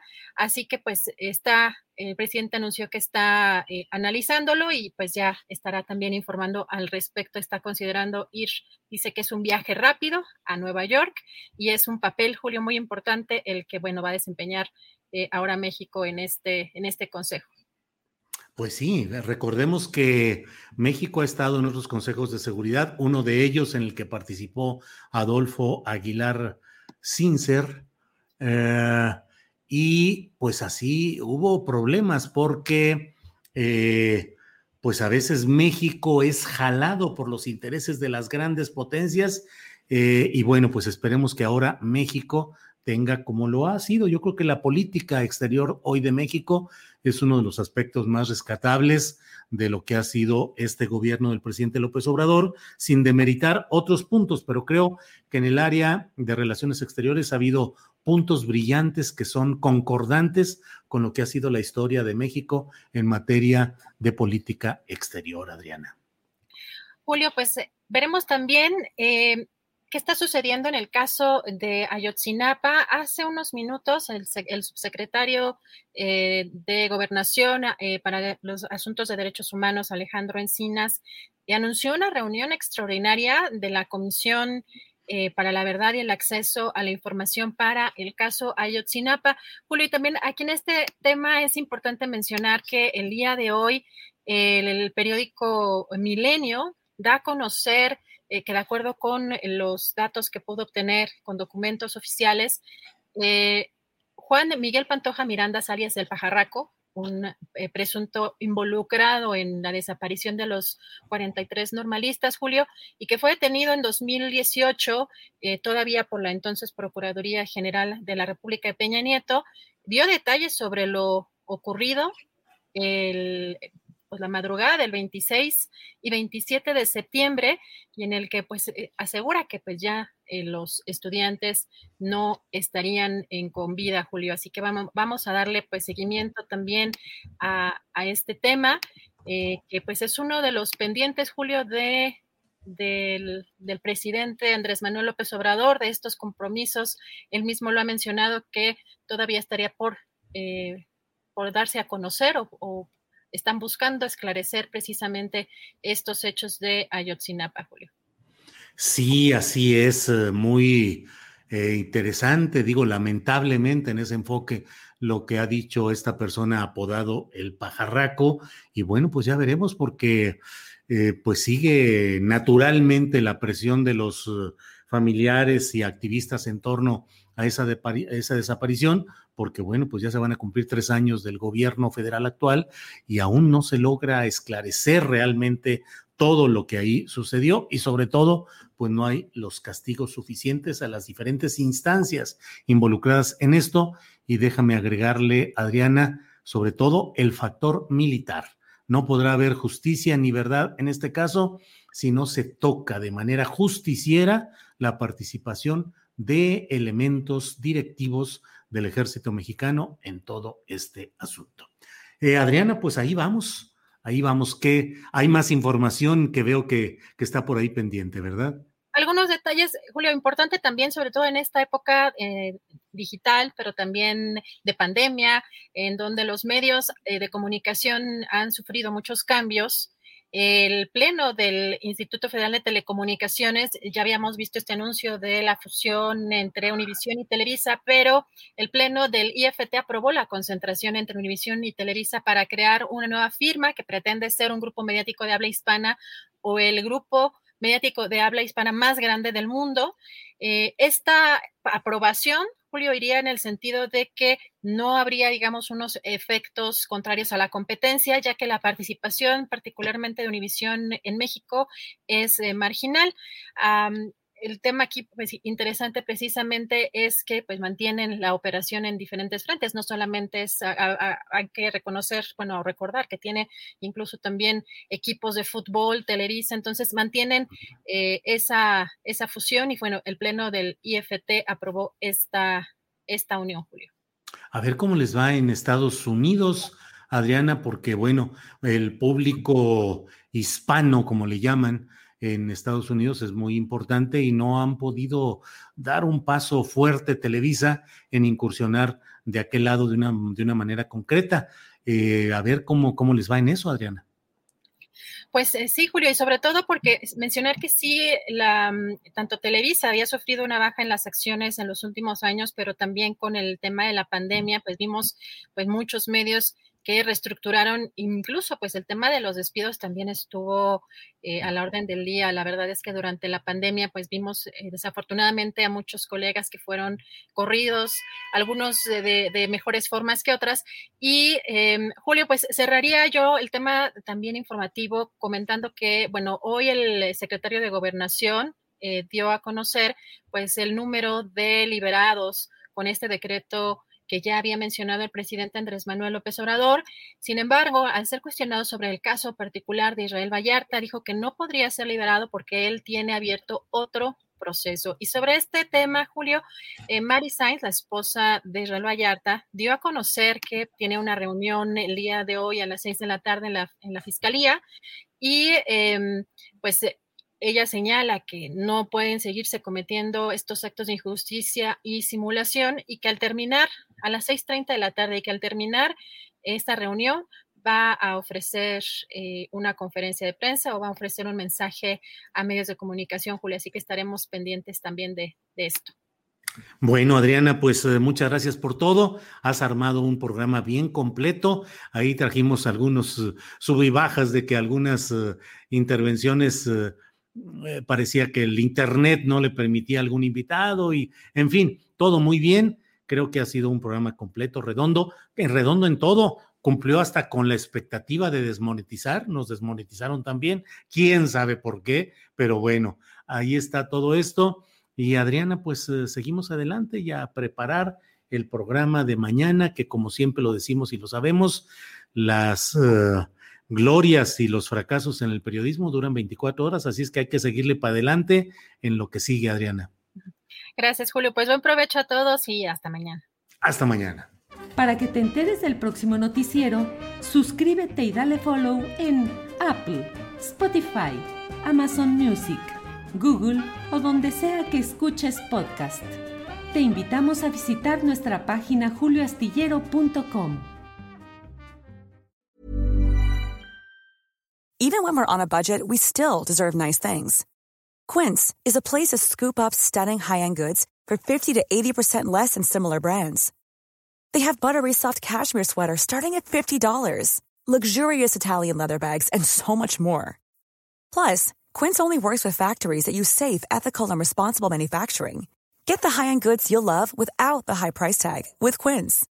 Go to quince.com/style for free shipping and 365 day returns. ¿No se merece tu familia lo mejor? Entonces, ¿por qué no los mejores huevos? Ahora, Egglands Best están disponibles en deliciosas opciones. Huevos clásicos, de gallina libre de jaula y orgánicos de Egglands, que ofrecen un sabor más delicioso y fresco de granja que le encantará a tu familia. En comparación con los huevos ordinarios, Egglands Best contiene la mejor nutrición como 6 veces más vitamina D, 10 veces más vitamina E y el doble de omega 3 y B12. Solo Egglands Best. Mejor sabor, mejor nutrición, mejores huevos. Visita egglandsbest.com para más información.